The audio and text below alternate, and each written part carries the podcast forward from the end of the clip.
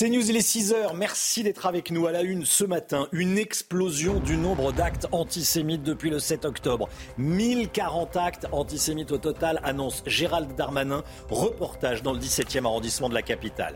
L'armée israélienne annonce que Gaza est désormais coupée en deux. Tzal qui prévient que des frappes significatives vont être menées ces prochains jours. Est-ce qu'on est à un tournant du conflit? Je poserai la question au général Bruno Clermont avec nous. À tout de suite, mon général. Des appels à créer un califat ont été entendus pendant des manifestations pro-palestiniennes en Allemagne. Qui sont ces individus? Faut-il s'inquiéter accessoirement? On verra ça. Avec Claude Moniquet, spécialiste des questions de terrorisme et de renseignement, en direct avec nous. A tout de suite, Claude. Le projet de loi immigration arrive enfin au Sénat. Les sénateurs devront s'accorder, notamment sur l'article 3 qui pose problème Qu'y a-t-il exactement dans ce texte? Est-ce que ça va vraiment changer quelque chose? On verra ça avec Gauthier Lebret. A tout de suite, Gauthier. Et puis le procès du ministre de la Justice, Éric Dupont-Moretti, commence aujourd'hui devant la Cour de justice de la République. C'est la première fois qu'un ministre en fonction est jugé par la CJR.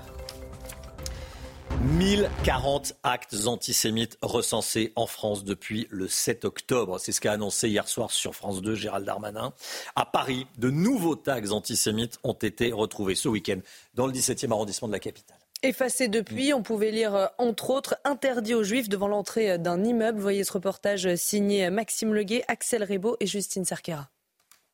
Des traces de peinture blanche résiduelles comme le symbole d'un antisémitisme qui ne disparaît jamais totalement. Ce samedi, sur la devanture de ce magasin de l'avenue de Clichy à Paris, voici ce qu'on pouvait lire. Interdit aux juifs, surmonté d'une flèche indiquant l'entrée d'un immeuble, ou encore les juifs dehors, inscrits en anglais sur la façade de ce commerce. Ce vendredi déjà, des croix gammées avaient été découvertes non loin de là, dans le quartier des Batignolles, de nouvelles inscriptions antisémites qui indignent les riverains. Je trouve pas ça normal qu'il y ait ça sur un magasin, surtout dans une avenue comme ça où il y a tout le monde qui passe, des enfants tous les jours, il y a des écoles primaires, des collèges et tout à côté. Donc oui, non, moi je trouve pas ça, je trouve pas ça normal. Et ça rappelle des moments quand même assez sombres de l'histoire, donc enfin non, je trouve ça inacceptable aussi.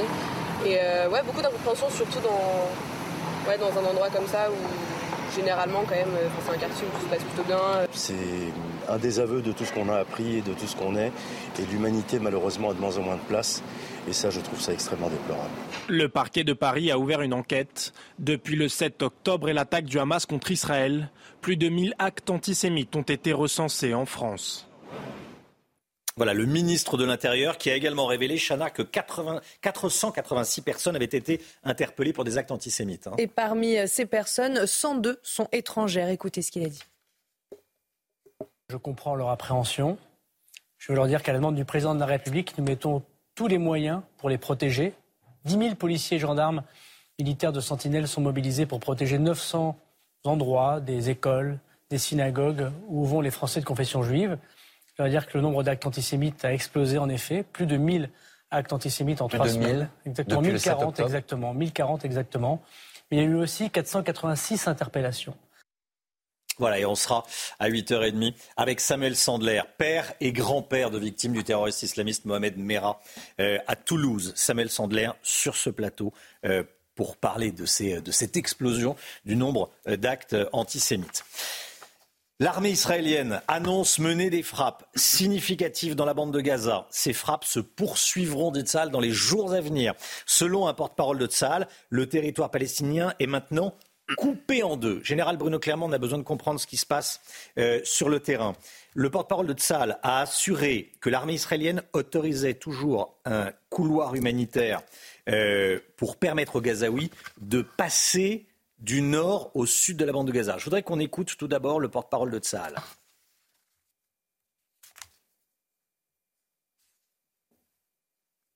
Alors, est-ce qu'on, a le porte-parole de Tsahal? Il arrive. Les forces armées israéliennes ont atteint la côte et elles tiennent cette ligne. Nous autorisons toujours un couloir humanitaire pour les habitants du nord de la bande de Gaza et de la ville de Gaza vers le sud. Il s'agit d'un couloir à sens unique. Nous continuerons d'attaquer avec force et intensifier notre opération terrestre dans le nord de la bande de Gaza et dans l'agglomération de Gaza. Général Bruno Clermont, ce corridor humanitaire, ça, ça a été annoncé par le porte-parole de Tsahal. Euh, et puis il y a ces déclarations. Gaza coupé en deux, les frappes significatives. Est-ce qu'on est à un tournant du conflit? Ah, Je crois qu'on est absolument à un tournant du conflit. Hein.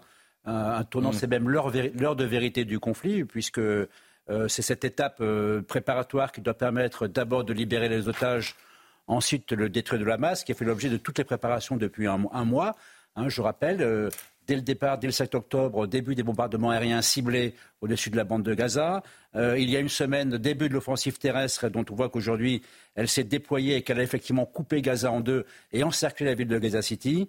Donc la troisième étape, c'est l'heure de vérité, c'est la guerre urbaine. En fait, ça va être quatre guerres euh, simultanées à coordonner.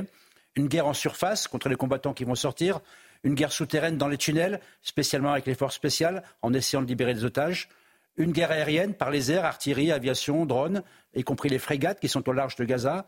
Et puis la guerre la plus importante, finalement, c'est la guerre de l'information. On en reparlera tout à l'heure. C'est celle-là qui va toucher les opinions publiques et qui va faire basculer ou pas les opinions publiques en faveur de la guerre ou contre la guerre. Donc oui, l'heure de vérité est arrivée. Restez bien avec nous, mon général, bien sûr.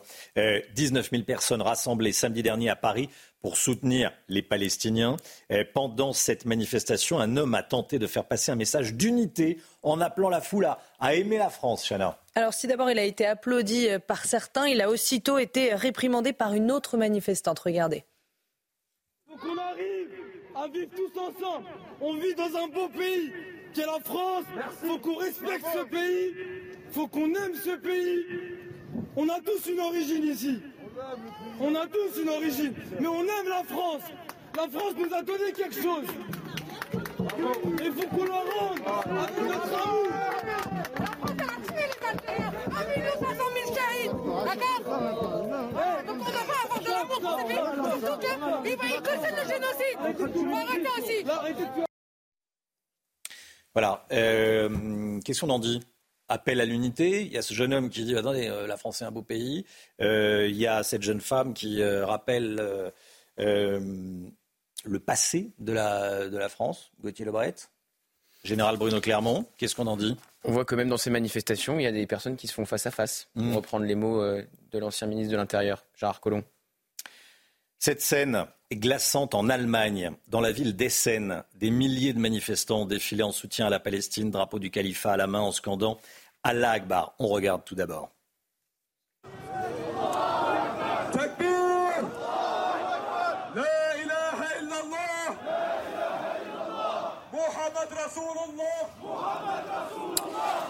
Claude Moniquet en direct avec nous. Bonjour Claude, spécialiste des questions de terrorisme et du renseignement. J'aimerais qu'on revienne sur ce qui s'est passé ce week-end en Allemagne, manifestation pro-palestinienne.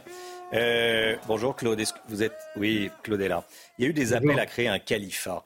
Euh, un califat en Allemagne. C'est inquiétant évidemment. Qu'est-ce qu'on sait des individus qu'on a vus défiler là à l'instant? Alors, ce qu'on sait, c'est que c'est une manifestation qui a été peut-être pas organisée, mais en tout cas noyautée par un groupe qui s'appelle Hezbollah euh, Tahrir, qui est une organisation qui a été créée d'ailleurs en Palestine euh, dans les années 60 et qui depuis a essaimé partout dans le monde, euh, en Asie centrale, au Moyen-Orient, en Afrique du Nord et en Europe, et qui est une organisation salafiste qui prêche le califat mais qui se dit non violente, ce qui ne l'empêche pas d'être interdite d'ailleurs d'activité en Allemagne, en France et même d'ailleurs dans l'autorité palestinienne. C'est une organisation d'incitation euh, à la désobéissance civile au minimum et autour de laquelle on a trouvé depuis des dizaines d'années des tas d'affaires d'antisémitisme, de, de, de, prêche de haine, d'incitation au djihad, mais toujours ces dirigeants disent nous, on n'est pas violents, ce n'est pas notre faute si certains de nos, de nos suiveurs euh, passent, passent au djihad. Euh, Claude Moniquet, on voit à l'image cette pancarte où il était écrit Unuma, euh, on va la revoir. Une unité et une solution, écrit en, allemand. Euh, qu'est-ce qu'elle vous inspire? Euh, Est-ce que ça vous fait penser au slogan, avec d'autres termes évidemment, nazi, qui était un, peuple, un Reich, un Führer? Quel est votre point de vue sur ce qu'on voit à l'antenne? Alors effectivement, on pourrait le comparer à ce slogan. C'est une, c'est une vieille, c'est une vieille habitude des milieux salafistes, c'est de construire une identité euh, artificielle. en, fait, les, salafistes, qu'est-ce qu'ils disent aux jeunes? C'est essentiellement des jeunes qu'ils visent. Qu'est-ce qu'ils disent? Ils disent vous n'êtes pas, vous n'êtes pas algérien, vous n'êtes pas français, vous n'êtes pas anglais, même si vous vivez en Europe, vous n'êtes pas allemand, vous êtes musulman. Votre véritable identité, c'est ça. Et à partir du moment où vous êtes musulman, vous devez agir comme un bon, musulman, Et pour eux, c'est une version qui est quand même minoritaire dans l'islam, hein, il faut bien le, bien le préciser, mais pour eux, agir en bon musulman, c'est faire le djihad, c'est euh, se battre pour construire un califat, c'est-à-dire un régime dans lequel c'est la parole de Dieu qui sert de loi. C'est une vieille revendication, c'est un slogan qu'on trouve dans toutes les manifestations salafistes partout en Europe depuis, depuis au moins 20 ans, qui est de dire la loi civile, la loi de, nos pays ne compte pas. La seule chose qui compte, c'est la charia, et nous allons imposer la charia. Merci Claude. On va vous retrouver euh, tout au long de la matinale. Merci d'être avec nous. Le projet de loi immigration, il arrive au Sénat. Aujourd'hui, l'article 3 qui vise à régulariser les travailleurs sans papier dans les métiers en tension va être au centre des débats. Euh, cet article est largement rejeté par la droite sans accord avec les Républicains, ça risque d'être compliqué euh, pour Renaissance d'obtenir une majorité pour ce projet de loi. Pour l'instant, il est au Sénat, il va aller à l'Assemblée nationale. Gauthier Lebret, euh, je voudrais qu'on se penche un peu sur cette loi. Qu'est-ce qu'il y a dans cette loi euh, Est-ce qu'elle va changer quelque chose concrètement? Alors oui, ça va peu changer des choses concrètement. la principale mesure, c'est de faciliter les expulsions, de faire sauter tous les verrous qui empêchent les expulsions. Hier, Gérald Darmanin était au journal de 20h de France 2. Il a expliqué qu'aujourd'hui, il y a 4000 délinquants étrangers qu'il souhaiterait expulser et il ne peut pas le faire. On va peut-être voir en détail euh, toutes ces mesures euh, que prévoit donc euh, le nouveau projet de loi de Gérald Darmanin. En fait, il y a une loi de 2006 qui empêche l'expulsion, par exemple, d'une personne arrivée avant l'âge de 13 ans sur notre sol. Et eh bien, typiquement, Gérald Darmanin veut enlever ce verrou. Il veut faire sauter tous ces verrous. Ensuite, il y a les recours. Quand vous êtes débouté du droit d'asile, vous avez le droit jusqu'à 12 recours. Eh bien, Gérald Darmanin veut les ramener à 4. Il veut faciliter, là encore, les expulsions. Il veut retirer aussi le titre de séjour pour ceux qui ne respectent pas, je cite, les principes de la République. Et enfin, conditionner la délivrance d'une carte de séjour à un niveau minimal de français. Ça, c'est pour les mesures dites sévères. Après, il y a les mesures, notamment, vous le disiez Romain, euh, l'article 3 qui fait polémique avec les républicains, qui vise à régulariser les travailleurs sans papier dans les métiers en tension. Voilà, donc ça c'était pour euh, les mesures euh, jugées laxistes par LR. Et puis il y a l'article 4 qui facilite l'accès au marché du travail des demandeurs d'asile. Aujourd'hui, ils doivent attendre six mois. Avec cet article 4, ils peuvent aller sur le marché du travail dès qu'ils ont fourni une demande. Ça aussi, ça coince avec les républicains. Les républicains, ils veulent aussi imposer leurs propres mesures au Sénat, c'est-à-dire supprimer l'aide médicale d'État et instaurer des quotas d'immigration. Merci Gauthier. Euh, on se retient avec Thomas Ménager, député RN euh, du, Loiret, à 7h30. On reviendra sur ce projet de loi immigration. On va y revenir tout au long de la, matinale, euh, évidemment. Allez, le sport tout de suite avec Chana.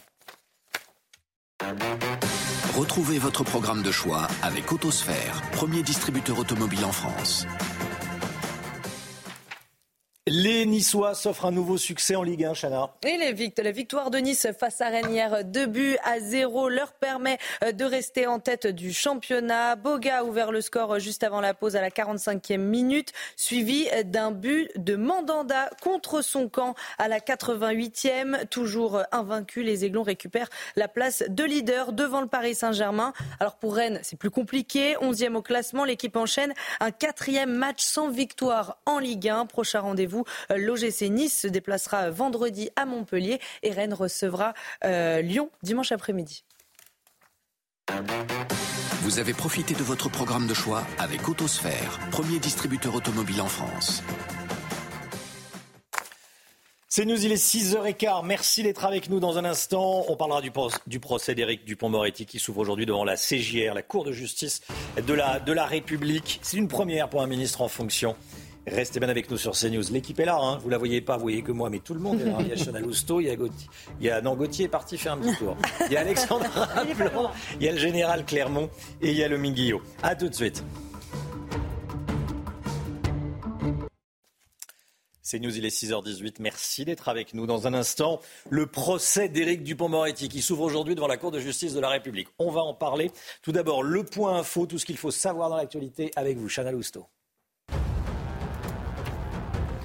Ce chiffre très inquiétant, 1040 actes antisémites ont été recensés en France depuis le 7 octobre. Annonce faite par Gérald Darmanin hier soir sur France 2, le ministre de l'Intérieur qui a également révélé que 486 personnes avaient été interpellées pour ces actes, dont 102 étrangers.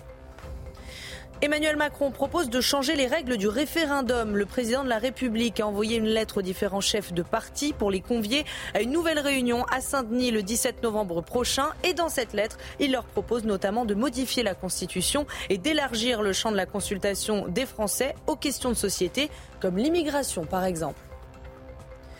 Et puis 114 000 foyers toujours privés d'électricité après le passage de la tempête Domingos. Huit personnes ont été blessées ce week-end et des arbres ont été euh, arrachés. Huit départements sont toujours en vigilance orange ce matin. Il s'agit de l'ouest du pays et du Pas-de-Calais. Je rappelle qu'un agent d'Enedis mobilisé en Bretagne après la tempête Kiran est décédé électrocuté samedi dernier.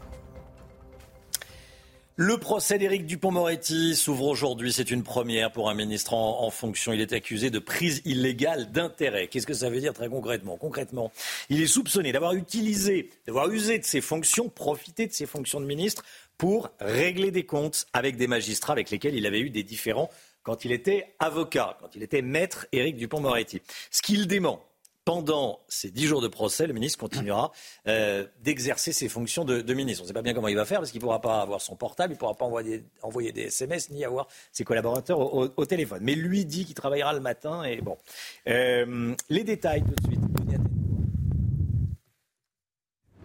Un procès hors du commun qui s'ouvre ce lundi à la Cour de justice de la République. Éric Dupont-Moretti, ministre en exercice, est appelé à la barre pour prise illégale d'intérêt. Le garde des Sceaux est accusé d'avoir abusé de ses fonctions de ministre pour régler des comptes liés à son passé d'avocat. On lui reproche tout d'abord d'avoir lancé une enquête administrative contre trois magistrats du parquet national financier. Ces derniers avaient épluché ses relevés téléphoniques pour tenter d'identifier la personne qui avait informé Nicolas Sarkozy et son avocat Thierry Herzog qu'ils étaient sur écoute dans l'affaire Paul Bismuth. L'autre affaire concerne l'ouverture d'une enquête administrative contre Édouard Levrault, un ancien juge d'instruction détaché à Monaco dont il dénonçait les méthodes de cow-boy.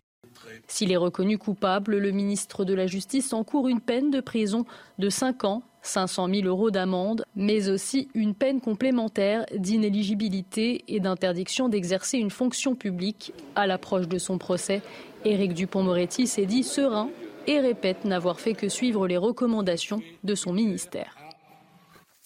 Voilà, un ministre euh, poursuivi devant la, Cour de justice de, la République. Gauthier. Alors c'est une première, effectivement, parce qu'il est en exercice. Et la question qu'on est en droit de se poser, c'est que vous savez que la Cour de justice de la République, elle est composée de sénateurs, de, trois magistrats, mais aussi de sénateurs et de députés. Alors évidemment, les députés de la majorité ont intérêt à sauver Éric Dupont-Moretti, et au contraire, les députés de l'opposition, Daniel Obono pour euh, la France Insoumise, Bruno Bille pour le Rassemblement National, ont intérêt à le torpiller. Donc on se demande, je pose la question, hmm. est-ce une parodie de justice ou non? Voilà, est-ce que c'est une justice politique en réalité, cette Cour de justice de la République Est-ce que c'est une parodie de justice ou pas? Euh, Le procès démarre aujourd'hui. Restez bien avec nous. Dans un instant, on va parler du projet de loi immigration. Euh, parmi les mesures qu'on vient de détailler avec vous, il y a, euh, Gauthier, il y a l'aide médicale d'État. Aujourd'hui, c'est une aide médicale d'État. Elle coûte à peu près un milliard, un peu plus d'un milliard. Euh, elle pourrait être transformée en aide médicale d'urgence pour ne soigner les immigrés illégaux. que quand il y a une urgence. On va parler avec vous, Lomique Guillot, dans un instant. Immigration, faut-il réformer l'AME À tout de suite. Bon réveil à tous. Bon courage si vous reprenez ce matin. Professionnels, entreprises, collectivités. Regardez votre programme avec Groupe Verlaine Pro. Installation photovoltaïque pour réduire vos factures d'électricité. Groupeverlaine.pro. Votre programme avec Mystérieux Repulpant. Le sérum anti-âge global au venin de serpent par Garantia. L'économie avec vous, Lomi Guillot. Dans le cadre du projet de loi immigration, la Première ministre a commandé un rapport à Patrick Stefanini et Claude Evin, l'ancien ministre de la, Santé, sur l'AME, l'aide médicale d'État. Et Patrick Stefanini, on le connaît bien, c'est un spécialiste des questions d'immigration. L'AME, l'aide médicale d'État, qui coûte une fortune chaque année aux contribuables. Ce rapport vient d'être rendu. Quelles sont les conclusions? Alors ils sont assez nuancés, hein, Patrick Stefanini et Claude Evin, sur euh, l'AME. Ils rappellent tout de même euh, que cette aide représente un coût euh, important pour les contribuables, au moins 1,2 milliard d'euros par an pour un peu plus de 420 000 bénéficiaires.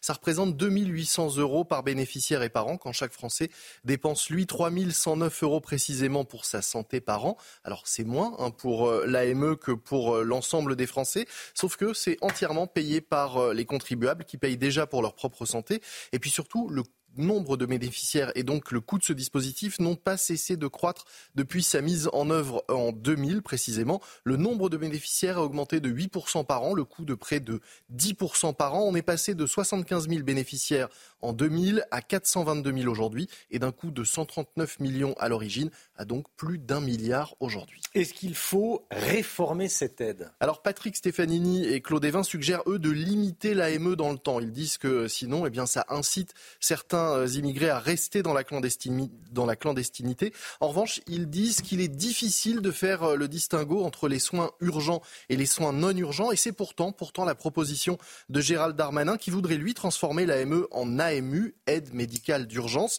Il faut dire que dans le budget 2024 de l'État, le gouvernement prévoit 1,13 milliard d'euros de dépenses pour l'AME, 70 millions pour les soins urgents. On voit donc bien entre 70 millions et 1,3 milliard qu'il est plus économique de ne soigner que les soins urgents. Mmh.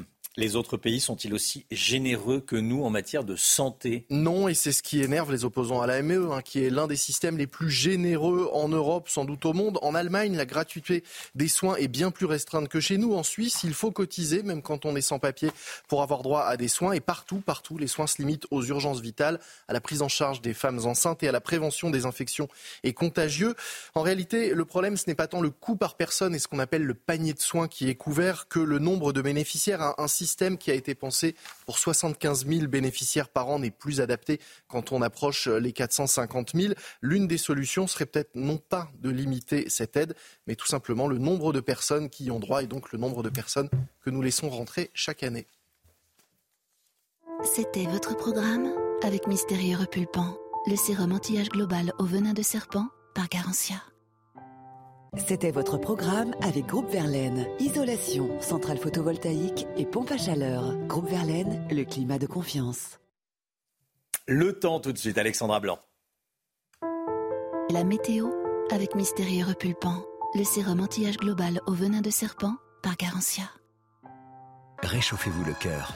La météo avec la nouvelle technologie Core MCZ plus respectueuse de l'environnement. MCZ, poêle et cheminée.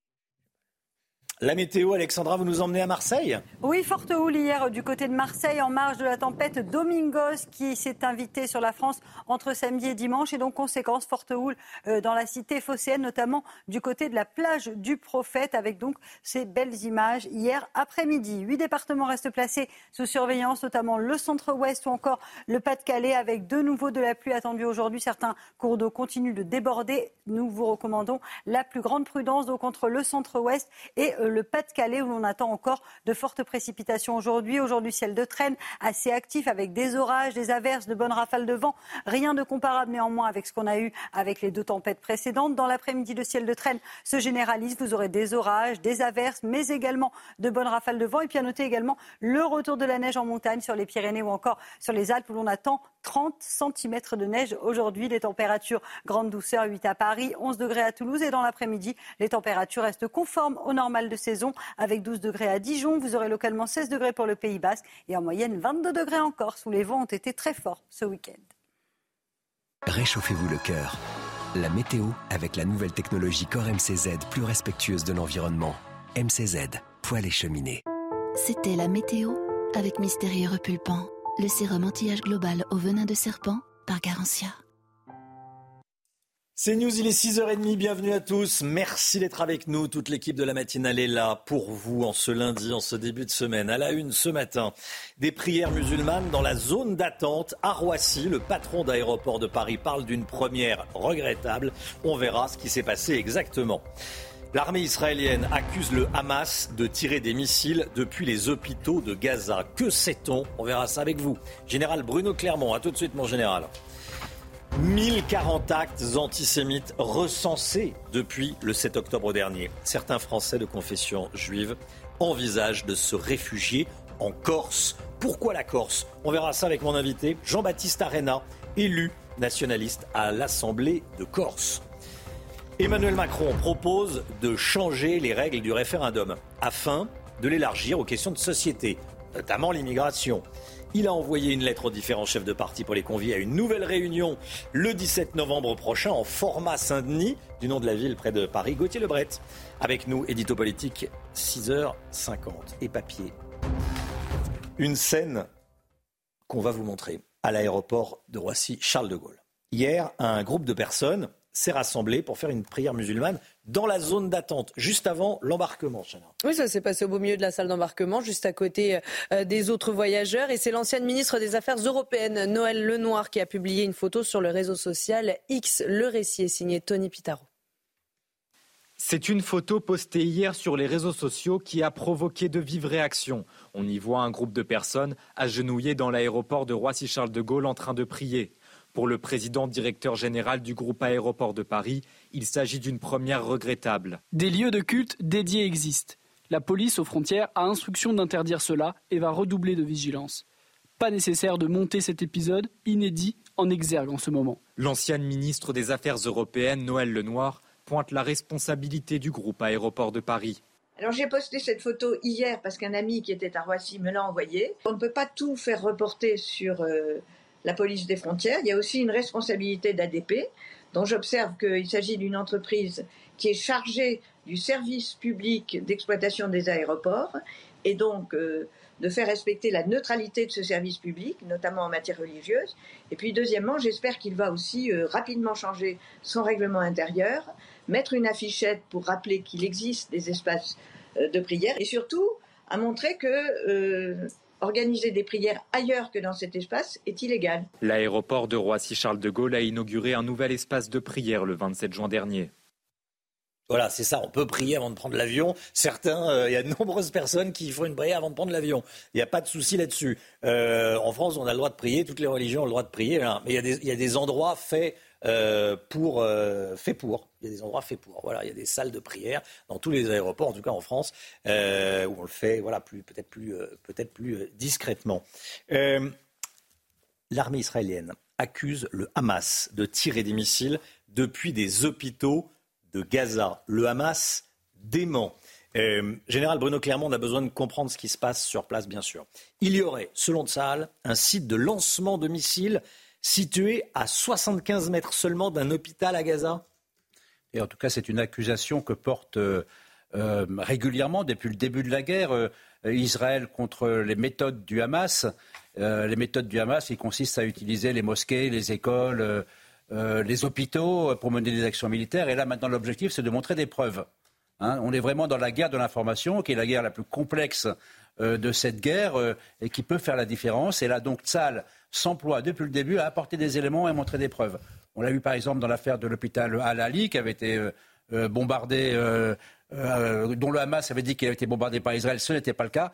Donc là, il faut apporter des preuves. Alors des preuves, il y a deux moyens de les apporter. Il y a par les drones et, des vidéos tournées par les drones. C'est le cas de l'hôpital qu'on a vu, un hôpital qatari dans lequel on voyait des combattants évoluer à proximité de l'hôpital et un tunnel, une sortie de tunnel sur l'hôpital. C'est également le cas d'images qu'on a vues d'un jardin d'enfants dans la bande de Gaza qui était utilisé comme cache, d'armes, mais également comme poste de tir de lance-roquettes. Donc tout ça, c'est évident que cette capacité à exposer les méthodes du Hamas est essentielle dans la guerre de, l'information. Dernier point, je rappelle que euh, utiliser des hôpitaux pour mener des, opérations militaires, euh, utiliser des jardins d'enfants euh, pour cacher des armes, utiliser des ambulances pour transporter des, combattants, dans le droit international humanitaire, dans le droit de la guerre, c'est un crime de guerre. Donc le Hamas commet des crimes de guerre qui sont documentés, en tout cas, euh, par Tsal. Dernier point, la guerre de l'information est essentielle. Celui qui, on peut gagner la guerre avec des canons, mais si on perd la guerre de l'information, on perdra la guerre tout court. Et mmh. répond point par point à la guerre de l'information menée par le Hamas, qui est le seul qui, qui, transmet des images, qui donne des chiffres sur tout ce qui se passe à l'intérieur de la bande de Gaza. Merci mon général. Restez bien avec nous bien sûr. Ce témoignage à présent, l'effroi, le cauchemar depuis la disparition de ces deux filles le 7 octobre dernier, enlevées par le Hamas, Mayan ne dort plus, Chana. Oui, elle vit les yeux arrivés sur son téléphone dans l'espoir d'avoir euh, des nouvelles de Daphna et d'Ella. Si cette mère tient le coup aujourd'hui, c'est pour ses filles. C'est ce qu'elle nous dit. Elle espère euh, que ses filles sont toujours en vie. Écoutez son témoignage glaçant raconté par Marine Sabourin. Daphna, 15 ans, et Ella, 8 ans, ont disparu le 7 octobre. Filles de parents divorcés, elles étaient chez leur père et leur belle-mère au moment de l'attaque du Hamas dans le kibbutz de Naaloz, frontalier de la bande de Gaza. Au moment des faits, leur mère échange avec son ex-mari. Soudain, plus de nouvelles. Je lui ai écrit pour lui demander si les filles allaient bien. Il m'a répondu que tout le monde était dans la pièce sécurisée. J'ai demandé si elle a été stressée parce qu'elle l'est toujours. Il a dit non. À partir de ce moment-là, il a cessé de me répondre. Le lendemain, elle découvre cette photo de Daphna, son aînée, publiée par le Hamas sur le profil Facebook du père de ses filles, avec un message en arabe indiquant qu'il vaudrait mieux qu'elle porte des vêtements de prière. C'est à ce moment-là que j'ai réalisé que le monde était fini. Le monde est fini, mes filles sont à Gaza. Y croire ou se préparer au pire, cette mère est tiraillée. Par moments, je pense que les hommes du Hamas les violent, les déshabillent, les maltraitent. Et à un autre moment, je pense qu'ils peuvent être gentils parce que ce sont seulement des enfants. Si le père et la belle-mère de Daphna et Ella ont été retrouvés criblés de balles sur un terrain vague, cette mère garde l'espoir de revoir un jour ses filles. Voilà, et euh, on sera d'ailleurs euh, tout au long de la matinale, on va parler euh, de, de, la situation en Israël. Tout au long de la matinale, on va parler des actes antisémites. À 8h30, on sera avec Samuel Sandler, père et grand-père de trois victimes assassinées par Mohamed Merah dans l'école juive aux de, Toulouse. C'est important, soyez là si vous le pouvez. Il sera avec nous euh, sur ce plateau. C'est une scène qui a fait le tour des réseaux sociaux, qui a suscité l'indignation. Pendant une manifestation pro-palestinienne à Montpellier, un manifestant a déclaré à la foule que les attaques terroristes du Hamas en Israël étaient un acte de résistance. Alors, suite à ces propos, le préfet de l'Hérault a saisi la justice pour apologie du terrorisme. Le récit de Maxime Leguet. À Montpellier ce samedi, lors d'une manifestation pro-palestinienne, ce manifestant a ouvertement soutenu le Hamas. Ce qui s'est passé le 7 octobre, l'acte de résistance du 7 octobre, en réalité, l'acte du 7 octobre, c'est un, un battement d'aile de papillons. Et ils ont peur de cet effet papillon. Des propos qui tombent sous le coup de la loi et immédiatement condamnés par le préfet de l'Hérault. Je dénonce avec la plus grande fermeté la tenue de propos extrêmement graves tenus lors de la manifestation d'hier à Montpellier et faisant l'apologie d'un acte de terrorisme. Pour le président du CRIF, c'est notamment l'approbation de la foule qui le révulse. J'ai ressenti d'abord de la colère parce que nous avons sous nos yeux des propos d'apologie du terrorisme dans les rues françaises, avec euh, non pas de l'indignation des personnes qui y assistent, mais des applaudissements, euh, des gens qui y adhèrent. Et euh, ça se passe aujourd'hui en 2023. De son côté, Gérald Darmanin a réaffirmé que tout propos antisémite tenu lors de ces manifestations serait sanctionné. Voilà ce qui se passe dans les, dans les rues de France. Euh, à 7h10, soyez là, on, va retrouver Claude Moniquet, on parlera de ce qui se passe euh, dans les rues d'Europe. Euh, en général, notamment en Allemagne, où il y a eu des appels au, au califat, on en a parlé dans le journal de 6 h on en reparlera à, à 7h10, soyez là. Emmanuel Macron propose de changer les règles du référendum. Le président de la République a envoyé une lettre aux différents chefs de parti pour les convier à une nouvelle réunion à Saint-Denis. Vous savez, quand tout le monde se, rassemble sans téléphone, sans portable, et on se dit tout. Voilà, c'est le, format Saint-Denis, hein, c'est ça. Euh, qu'est-ce que ça veut dire exactement cette, euh, cette proposition d'Emmanuel Macron de changer les règles du référendum alors que le projet de loi immigration euh, va commencer à être examiné par le Sénat aujourd'hui. Tout est une question de timing, Romain. Il annonce ça un dimanche soir, la veille de l'arrivée du projet de loi immigration de Gérald Darmanin au Sénat alors que les républicains, évidemment, vont être essentiels au Sénat, mais aussi à l'Assemblée nationale, vont jouer le rôle de pivot, exactement euh, comme sur la réforme des retraites. On sait comment ça s'était terminé pour la réforme des retraites, par un 49-3. Et la mesure phare des républicains euh, en ce qui concerne l'immigration, c'est de changer notre constitution, puisque l'article 11, aujourd'hui, ne permet pas de poser une question sur le thème de l'immigration aux Français, de changer la constitution pour permettre un référendum sur l'immigration. Et voilà-t-il pas que euh, Emmanuel Macron accède, du moins dans les mots, pour le moment c'est une promesse, on verra les actes suivront, ou pas, euh, donc accèdent à leur euh, requête à travers une lettre qu'il aurait envoyée pour une nouvelle réunion effectivement avec les chefs de parti à Saint-Denis le 17 novembre prochain. Donc c'est un énorme clin d'œil fait aux républicains pour tenter de les convaincre de voter ce texte parce que vous savez ce qui bloque, c'est le fameux article 3 qui vise à régulariser les travailleurs euh, sans papier dans les métiers en tension. Pour les LR, c'est une ligne rouge. Bruno Retailleau le redit ce matin dans les colonnes du Figaro pour les LR au Sénat, mais aussi à l'Assemblée nationale. Et puis, on se demande si les républicains ont bien intérêt à voter ce texte à quelques mois des élections européennes.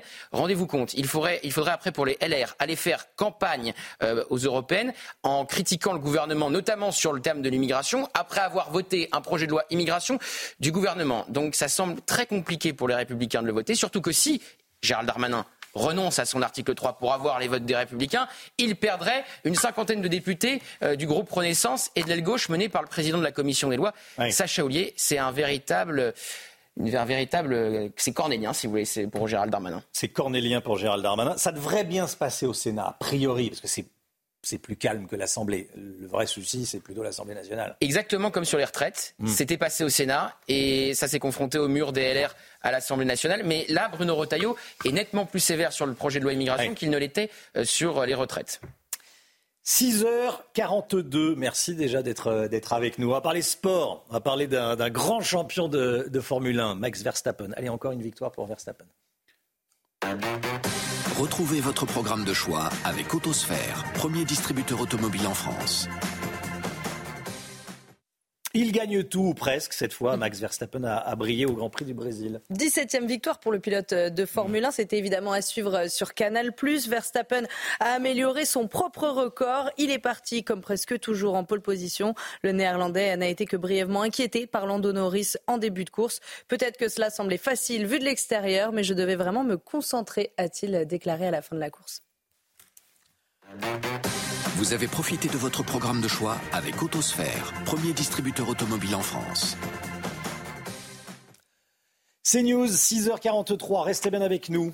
Des Français de confession juive envisagent de se réfugier en Corse. La Corse où aucun acte antisémite n'a été recensé. Euh, aucun acte antisémite n'a été recensé, ni depuis le 7 octobre, ni avant. On va en parler dans un instant avec Jean-Baptiste Arena, élu indépendantiste de l'Assemblée de Corse. A tout de suite. C'est News, il est 7h moins le quart. Merci beaucoup d'être avec nous. On est en direct avec Jean-Baptiste Arena, élu indépendantiste de l'Assemblée de Corse. Merci Jean-Baptiste Arena d'être en direct avec nous euh, ce matin. Bonjour, merci à. Bonjour. La France comptabilise 1040 actes antisémites depuis l'attaque du Hamas le 7 octobre. C'est ce qu'a dit euh, Gérald Darmanin hier soir. Aucun acte antisémite n'a été recensé en Corse. Et selon un jeune rabbin corse, interrogé dans le Figaro, des Français de confession juive veulent se réfugier, il n'y a pas d'autre mot, se réfugier, euh, se, mettre sous protection en Corse. Alors Jean-Baptiste Arena, déjà, vous me confirmez aucun acte antisémite commis en Corse. Comment, comment est-ce que vous l'expliquez? Est-ce que vous le confirmez? Je vous le confirme, euh, tout d'abord, et je voudrais rappeler aussi euh, mon histoire, faire un historique sur l'histoire de la Corse, à savoir que la les gens de confession juive, parce qu'on ne veut surtout pas de parler de communauté, la seule communauté de droit sur, sur cette terre, c'est, le peuple corse dans toute sa diversité, euh, a, toujours été, euh, a toujours été défendu, que ce soit au temps de l'Inquisition, que ce soit au, sous le, au siècle des Lumières, sous Pascal Paul, où euh, les Juifs ont eu la liberté de, de, culte, de croyance et le droit de commercer et le droit de citoyenneté dès le XVIIIe siècle en Corse, et bien entendu au moment de de la Shoah et de la Seconde Guerre mondiale où aucun juif n'a été déporté sur notre territoire. Donc, c'est une vraie tradition corse que de protéger. Ça a toujours été une tradition corse de protéger les minorités les plus faibles et notamment euh, les gens de confession, de confession juive. Ouais.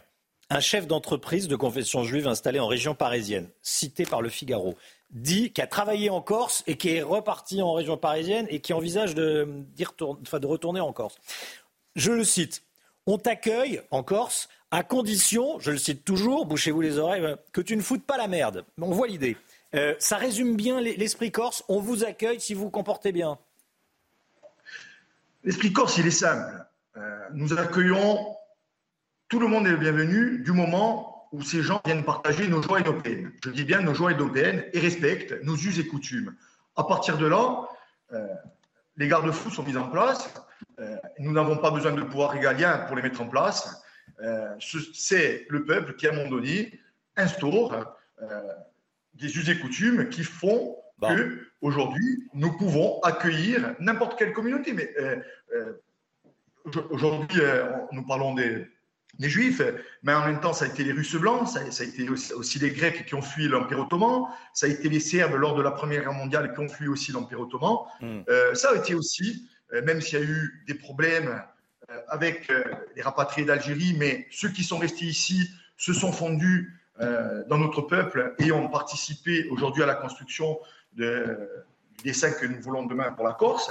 Donc voilà, le, tout, c'est de vouloir partager nos joies et nos peines et bien entendu de respecter nos us et coutumes. De respecter vos us et coutumes. Euh, on ne se fait pas justice soi-même, évidemment, mais euh, que se passerait-il si quelqu'un se hasardait à attaquer un juif car il est juif?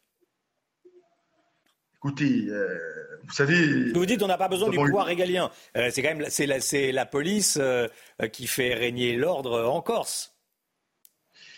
Écoutez, apparemment la police n'arrive pas à faire régner l'ordre déjà sur le territoire français. Euh, donc, euh, nous, la police, euh, malheureusement en Corse, nous l'avons fait très très peu confiance, lors des dernières décennies notamment. à partir de, de là, aujourd'hui, nous, nous, sommes, nous avons toujours été livrés à nous-mêmes, mais nous le sommes encore plus aujourd'hui. Vous savez, quand on, nous avons un problème ici, nous avons eu des problèmes lors d'événements fâcheux il y a 7-8 ans avec des, des, pompiers la veille de, de la Noël. Eh ben, nous n'avons pas attendu la police pour, pour monter régler le, problème. Il y a des pompiers euh, qui avaient été agressés dans un quartier et hum, des habitants euh, étaient allés euh, expliquer comment ça devait se passer, que ça ne devait pas se reproduire, si je me souviens bien. Exactement, exactement. encore une fois, du moment où on respecte les gens qui vivent ici, qu'on respecte leur confession, la diversité de ces confessions, parce que bien que le peuple corse soit très attaché à, la chrétienté. Aujourd'hui, euh, que ce soit les musulmans, euh, les juifs ou, d'autres obédiences, tout le monde ici euh, peut pratiquer ou ne pas pratiquer, ou ne pas pratiquer ces, différentes confessions de manière libre et en toute sécurité. Là, aujourd'hui, on parle de sécurité. Merci. Il en va, et, il en va de même pour les gens qui, qui, ne croient pas, qui, n'ont pas de religion. Évidemment, évidemment. Merci beaucoup Jean-Baptiste Arena. Merci d'avoir euh, témoigné. Euh, élu indépendantiste de l'Assemblée de, euh, de, Corse. Voilà. ces juifs du continent qui envisagent de s'installer en Corse pour se protéger. C'est un article du Figaro ce matin qui m'a inspiré. 6h52. Dans un instant, la politique. Avec vous, Gauthier Lebret, on va parler de cet appel à une grande manifestation de soutien à la communauté juive, donc contre l'antisémitisme, organisé par le numéro 1 du Parti Socialiste. C'est plus compliqué que prévu, on va en parler avec vous. Absolument. Gauthier Lebret, à tout de suite. La politique avec vous, Gauthier Lebret. Olivier Faure, le numéro 1 du Parti Socialiste, propose un grand rassemblement de soutien à la communauté juive de France avec tous les partis, y compris le Rassemblement national. Eh, Gauthier, ça provoque un tollé à gauche un véritable tollé. Donc il le proposait, il ne le propose plus. Hein. Il y a eu un communiqué du Parti socialiste, exactement, rétropédalage en bonne et due forme, communiqué du Parti socialiste auprès de l'agence France Presse. Les critiques commençaient à pleuvoir. Hein. Pierre Jouvet, membre du euh, même PS, qui disait le RN n'a pas rompu avec son histoire, ni avec les réseaux euh, groupusculaires identitaires, ni avec ses élus qui font commerce de l'antisémitisme. Ils ne remplissent donc pas les conditions fixées par Olivier Faure pour prendre part à une marche républicaine. Point. Ambiance. Jean-Luc Mélenchon expliquait qu'il n'irait jamais manifester avec le Rassemblement national. Alors la question, c'est entre LFI et le RN, qui serait le moins bien accueilli en cas de rassemblement pour la communauté euh, juive de France euh, On y revient dans un instant. Hein. Jean-Luc Mélenchon qui a fait en plus un, nouveau tweet très ambigu ce week-end contre Patrick Drahi, le patron notamment de, BFM TV. Alexis Corbière rappelle on ne lutte pas contre l'antisémitisme aux côtés du RN, fondé par des antisémites dont la candidate a adhéré quand il était le principal émetteur de l'antisémitisme et du négationnisme et fut sa directrice stratégique de campagne euh, en 2007. Alors Mélenchon et la France Insoumise qui donnent des leçons de lutte contre l'antisémitisme, la cascade est pour le moins osée. Et il est vrai qu'à la marche pour Israël, au lendemain du 7 octobre, le RN y est allé, mais pas la France insoumise. Oui, alors c'était le 9 octobre, absolument, Romain, cette marche qui s'était arrêtée devant la tour Eiffel qui était illuminée au drapeau euh, d'Israël. Il n'y avait pas Marine Le Pen et Jordan Bardella, mais il y avait les députés RN du groupe d'amitié France-Israël, dont euh, Julien Audoul qui a été bien accueillis à ce moment-là. Et les députés LFI ne sont pas venus. Ils étaient véritables persona non grata. Il suffisait de discuter avec les manifestants présents, très choqués du refus de la France insoumise de qualifier le Hamas de groupe terroriste. Et Jérôme Fourquet, le politologue, était ce week-end dans les colonnes du journal du dimanche. Et voilà ce qu'il dit. Il dit le paria qui est aujourd'hui exclu de l'arc républicain et des manifs, c'est la France insoumise, c'est Mélenchon, ceux qui portent aujourd'hui le sceau de l'infamie. Donc en fait, on est en droit de se demander qu'est-ce qui choquerait le plus, qu'est-ce qui choque le plus dans la déclaration euh, d'Olivier Faure qu'il propose euh, au RN de venir ou à la France insoumise. Il ajoute, euh, Jérôme Fourquet, que la communauté juive vote plus à droite qu'avant. Il prend un exemple. Il dit, je cite, le dernier épisode de la droitisation de l'électorat juif sur fond d'inquiétude sécuritaire, c'est Éric Zemmour. Il a obtenu pas moins de 56% des voix parmi les Français d'Israël et est arrivé en tête dans les bureaux de vote de la petite Jérusalem à Sarcelles. Et Gérald Darmanin, hier, pointait euh, la responsabilité de Jean-Luc Mélenchon sur l'augmentation euh, des actes antisémites en France. Il l'a dit, le ministre de l'Intérieur, Jean-Luc Mélenchon, a refusé de faire la concorde républicaine. Alors, Marine Le Pen, on s'en souvient, avait exclu son père pour rompre avec euh, ses propos antisémites. Sauf qu'hier, Jordan Bardella a fait une déclaration qui déclenche la polémique. Exactement. C'est un élément central hein, de la normalisation euh, du RN. Rompre avec le père, rompre avec les propos antisémites de Jean-Marie Le Pen qui sont nombreux, du rafour crématoire, point de détail pour les chambres à gaz, fourné en parlant de Patrick Bruel. Sauf qu'hier, Jordan Bardella a déclaré que Jean-Marie Le Pen n'était pas antisémite. Jean-Marie Le Pen en 2015 a précisément eu lieu sur la question de l'antisémitisme, allant même jusqu'à exclure son propre père. Jean-Marie Le Pen, il du Front National. Et euh, je ne crois pas, je ne sonde pas les, les, les cœurs et les reins, et je ne le crois pas. Ah, vous ne croyez pas que Jean-Marie Le Pen est antisémite? je, je ne le crois pas. Maintenant, euh, je Mais suis il a né, quand même été condamné je plusieurs suis fois né, pour, euh, pour Monsieur cela. Duhamel, je suis né en 1995 et vous me parlez d'un temps que je n'ai pas connu. Sur l'âge n'est pas forcément le meilleur. Alors depuis hier, c'est un déferlement de réactions politiques à gauche et euh, dans la majorité. On peut se poser cette question. S'il n'est pas antisémite, pourquoi Marine Le Pen a-t-elle exclu son père? Alors deux possibilités. Soit Jordan Bardella ne pense pas vraiment ce qu'il a dit et ça montre que l'ombre de Jean-Marie Le Pen plane encore sur le RN et que c'est compliqué même aujourd'hui de le critiquer ouvertement car il est toujours populaire auprès d'une petite base militante. Soit il le pense vraiment et alors là, ça va être compliqué de critiquer Jean-Luc Mélenchon et les dérapages des manifestants pro-Hamas si on défend que qualifier les chambres à gaz de point de détail, ce n'est pas un propos antisémite. Le patron du RN faisait, jusqu'ici un, un sans faute. Il expliquait que le RN était le meilleur bouclier pour euh, les juifs français, ce à quoi a répondu Jonathan Arfi, patron du CRIF. Le RN ne sera jamais un rempart contre l'antisémitisme. Jordan Bardella déclenche une première polémique depuis la rentrée en étant confronté au passé de son parti. Gauthier Lebret, merci Gauthier. 8h15, soyez là, 8h10 même. Euh, L'invité de Sonia Mabrouk sur CNews et Europe 1 sera Olivier Marlex, président du groupe Les Républicains à l'Assemblée nationale. La météo tout de suite, Alexandra Blanc. La météo avec Mystérieux Repulpant, le sérum anti-âge global au venin de serpent par Garantia. Réchauffez-vous le cœur. La météo avec la nouvelle technologie Core MCZ plus respectueuse de l'environnement. MCZ, poêle. Alexandra, il y a euh, encore ce matin huit départements placés en, sous surveillance. hein. Oui, placé en vigilance orange par Météo France avec de nouveau des fortes pluies attendues en cette journée de lundi sur le centre-ouest du pays, hein, notamment du côté de la Gironde ou encore euh, des Charentes. On retrouvera également beaucoup d'eau en direction du Pas-de-Calais avec déjà de fortes précipitations qui sont tombées ce week-end et donc ça va continuer à tomber et donc conséquence, certains cours d'eau restent saturés. Alors au programme aujourd'hui, un ciel de traîne assez actif avec des orages, de la pluie, mais également de bonnes rafales de vent sur la façade ouest ou encore près des côtes de la Manche. Et puis dans l'après-midi, le ciel de traîne va se généraliser aux trois quarts du pays. Toujours quelques averses, quelques orages également. Le vent va se renforcer, notamment sur le golfe de Gascogne ou encore près des côtes de la Manche. On aura également beaucoup de neige en montagne, localement 20 à 30 cm aujourd'hui sur les Pyrénées ou encore sur les Alpes. Côté température, grande douceur, 8 à Paris, 11 pour le Pays Basque. Et dans l'après-midi, les températures sont conformes au normal de saison, 12 à Dijon, 15 degrés à Toulouse et 22 degrés entre Bastia et Ajaccio. Réchauffez-vous le cœur. La météo avec la nouvelle technologie Core MCZ plus respectueuse de l'environnement. MCZ, poêle et cheminée. C'était la météo avec Mystérieux Repulpant, le sérum anti-âge global au venin de serpent par Garantia. C'est News, il est 7h02. Merci d'être avec nous. On est un petit peu en retard pour le journal de 7h. C'est le journal de 7h02 ce matin. Toute l'équipe. Vous me regardez, c'est de ma faute. J'ai été trop long sur l'édito. C'est moi le responsable. Non. Je peux revenir demain quand même. Oui, oui, bien sûr.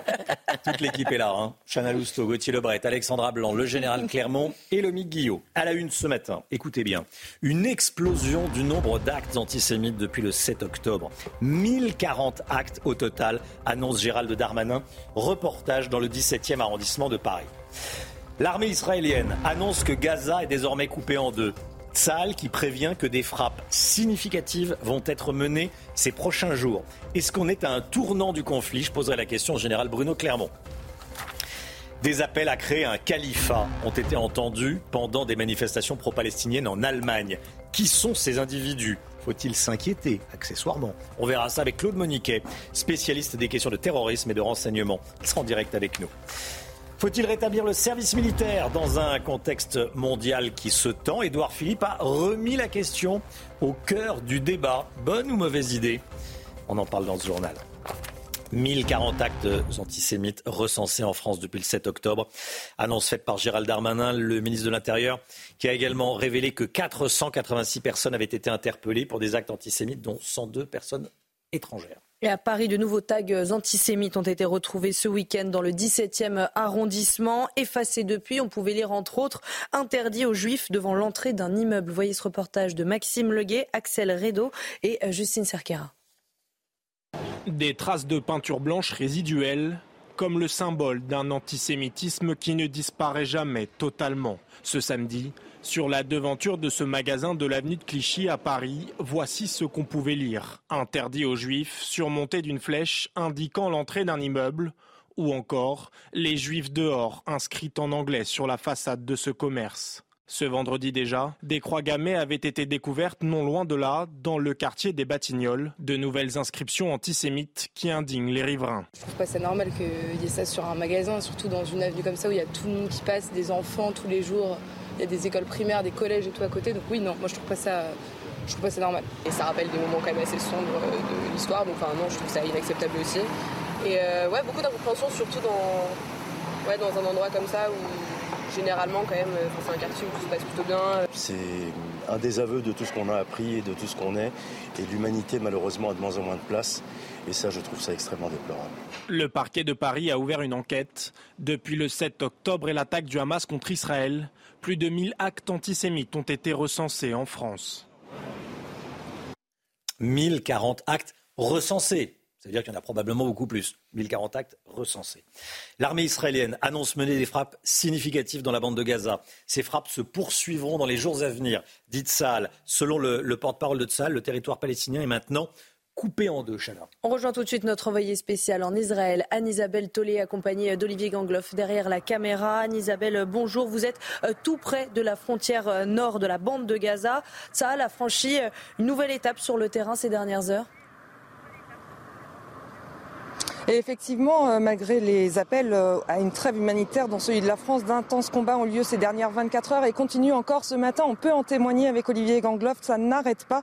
Eh bien, euh, il y a une avancée sur le terrain, c'est celle de l'encerclement de la bande de Gaza, avec notamment la bande de Gaza qui serait coupée en deux. Hier soir, le porte-parole de l'armée israélienne, Daniel Agari, a affirmé qu'il y avait désormais Gaza Nord et Gaza Sud, tout en assurant maintenir un corridor de sécurité pour permettre aux habitants du Nord de migrer vers le sud. Hier, l'armée israélienne a d'ailleurs une nouvelle fois dispersé dans le ciel de Gaza des messages en ce sens, puisqu'on parle ici d'un demi-million de Gazaouis du Nord qui se trouveraient encore sous le déluge de feu de l'armée israélienne.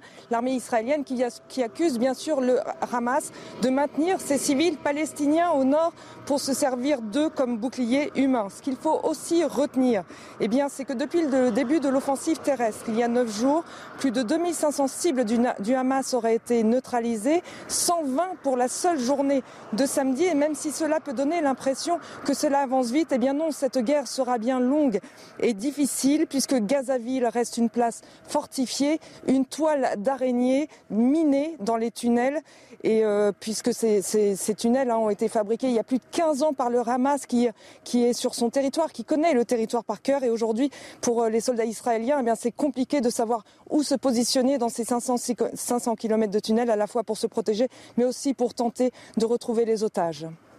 Merci beaucoup Anne-Isabelle. Anne-Isabelle Tollet avec Olivier Gangloff. Le Pentagone, le ministère américain de la Défense, annonce qu'il envoie en Méditerranée orientale un sous-marin nucléaire, un sous-marin de classe Ohio. Qu'est-ce qu'on peut dire de ce type de sous-marin, général Bruno Clermont? Est-ce qu'il peut lancer des bombes nucléaires ou est-ce qu'il est que à propulsion nucléaire? Alors d'abord, vous avez raison de le dire, c'est pas du tout banal euh, le fait que le Pentagone euh, non seulement communique mais montre des photos, puisqu'il a publié une photo qu'on verra peut-être où on voit ce sous-marin euh, en surface, on voit le Mm. kiosque du sous-marin là. ce- voilà, là, il est à l'entrée du canal de Suez, et donc c'est un sous-marin qui appartient à la classe Ohio, vous l'avez dit. Il y en a 18 dans, les, dans la marine américaine. Ce sont les plus gros sous-marins et les plus puissants euh, des États-Unis. C'est ce qu'on appelle en France des sous-marins nucléaires lanceurs d'engins, propulsion nucléaire.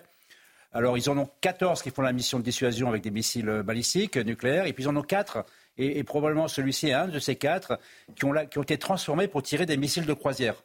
Alors, non seulement des missiles de croisière, mais beaucoup de missiles de croisière. 154 missiles de croisière. Donc, ce sous-marin emporte 154 missiles de croisière, qui a une portée de- d'environ 2000 km. Donc, il va le rejoindre l'armada occidentale au large euh, d'Israël. Vous savez qu'il y a déjà une cinquantaine de bâtiments, de porte-avions, de frégates françaises, de 13 pays. Le plus grand dispositif naval depuis très longtemps. Et, donc, il apportera cette capacité de lancer des missiles de croisière dans un contexte un peu spécial, à la tournée de Tony Blinken dans la région.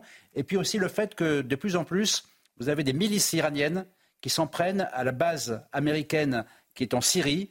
Et donc, c'est une possibilité de les dissuader, euh, de contribuer à la dissuasion ou éventuellement de frapper euh, des, ces milices euh, qui, euh, qui, qui tirent des roquettes et, et des mortiers sur les bases américaines. Ce qu'on retient, c'est qu'il y a un, l'envoi du, du sous-marin nucléaire, et il y a deux, l'annonce de l'envoi. Il y a l'envoi, l'annonce Les de Américains l'envoi et, et la mission particulière de ce type d'a- de, ce type de sous-marin. Est-ce qu'il faut réinstaurer le service militaire pour une partie de la jeunesse, pour toute la jeunesse? Vous avez certainement un avis face au contexte international, j'allais dire et national également. Édouard Philippe s'est posé la question. Chez nos confrères de Radio J, selon l'ancien Premier ministre, ça pourrait être une solution pour euh, préserver les intérêts et la sécurité de la France. Mais alors, est-ce que les Français Mm. seraient d'accord avec ça? On voit ça avec Viviane Hervier, Axel Rebaud et Jules Bedeau. Les Français sont-ils prêts à envisager un retour de la conscription obligatoire au vu d'une situation internationale qui se dégrade? Les avis restent partagés. C'est important d'être formé. euh, voilà, tous les risques sont possibles, hein, de toute façon. Je pense qu'effectivement, vu le contexte géopolitique, c'est un peu plus complexe qu'il y a quelques années. Dans les pays où ils font vraiment la guerre, où ils font vraiment, il y a une grande menace, les gens font deux ans de service militaire. Demandez à des jeunes de passer deux ans de leur vie au service de la nation. Je ne suis pas sûr qu'ils le fassent. C'est en 1997 que Jacques Chirac mettait fin au service militaire obligatoire. Trop coûteux, il ne correspondait plus aux besoins d'une armée professionnelle, utilisée le plus souvent dans des conflits extérieurs en dehors du territoire européen. Compte tenu de la montée des périls, de la montée des violences, de la multiplication des conflits, les Français comprendront assez rapidement que pour faire face à l'avenir, il faut se préparer dès maintenant à, euh, avoir un système de défense beaucoup plus euh, performant, avec beaucoup plus de masse, c'est ce qui manque totalement aujourd'hui euh, à l'armée française, pour être prêt à défendre ce qu'est la France. Certains pays européens ont déjà franchi le pas, comme le Danemark, la Suède, la Norvège, la Finlande, l'Autriche ou la Grèce, qui disposent actuellement d'une forme de service militaire obligatoire. La question a été soulevée également en Allemagne et en Grande-Bretagne.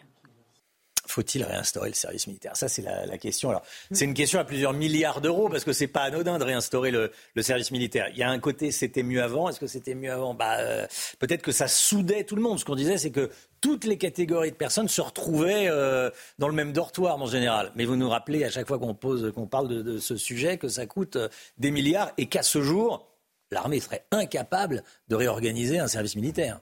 C'est même une question à plusieurs dizaines de milliards. Dizaines de milliards, oui. Et certainement un effort qui prendrait dix ans. Hmm. C'est possible s'il y a la volonté politique, mais c'est clairement pas la priorité. On a besoin d'avoir des forces armées euh, entraînées, euh, des- la réserve opérationnelle, euh, euh, l'urgence, l'urgence du moment. Après, dans le long terme, pourquoi pas Moi, ce que je pense, c'est que, que ce, que ce soit un service militaire ou autre chose, il faut ressouder, Et ressouder la nation la autour nation. des questions de défense. Autour des questions de défense et dire pourquoi on, on est français. On est tous français, de, de Marseille à Lille, de Strasbourg à.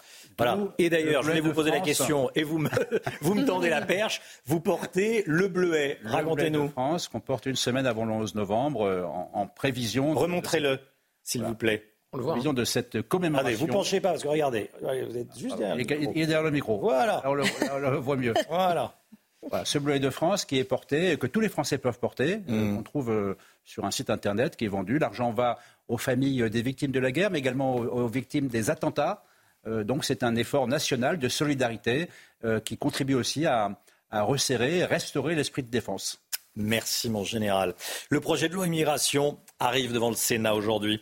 L'article 3 qui vise à régulariser les travailleurs sans papier dans les métiers en tension va être au centre des débats. Euh, Il n'y a pas que cet article 3 dans ce, dans ce projet de loi. Qu'est-ce qu'il y a d'autre, Gauthier Lebret? Alors déjà, il y a les mesures de fermeté. Le principal objectif de Gérald Darmanin, il l'a redit hier, c'est euh, d'expulser ceux qui ne peuvent pas aujourd'hui être expulsables. Il y a 4000 délinquants étrangers que le ministre de l'Intérieur veut expulser et il ne peut pas le faire en raison euh, de la loi, notamment une loi de 2006 qui empêche d'expulser les personnes qui sont arrivées sur le sol de France avant l'âge de 13 ans. Il veut aussi réduire le nombre de recours quand quelqu'un est débouté du droit d'asile. 12 recours aujourd'hui, il veut passer à 4 et enfin il veut retirer le titre de séjour pour non-respect des principes de la République. Ça, c'est les mesures de fermeté. Et après, il y a les mesures jugées laxistes par euh, les républicains qui ne veulent pas voter ces deux articles. L'article 3 qui vise à régulariser les travailleurs sans papier dans les métiers en tension. Et puis euh, l'article 4. L'article 4, c'est faciliter l'accès au marché du travail aux demandeurs d'asile. Aujourd'hui, ils doivent attendre six mois.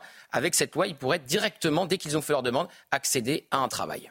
Tiens, est-ce que le RN pourrait le voter, ce texte? Je poserai la question à Thomas Ménager, qui est député RN et qui sera avec nous à 7h30. Le sport, tout de suite. Retrouvez votre programme de choix avec Autosphère, premier distributeur automobile en France.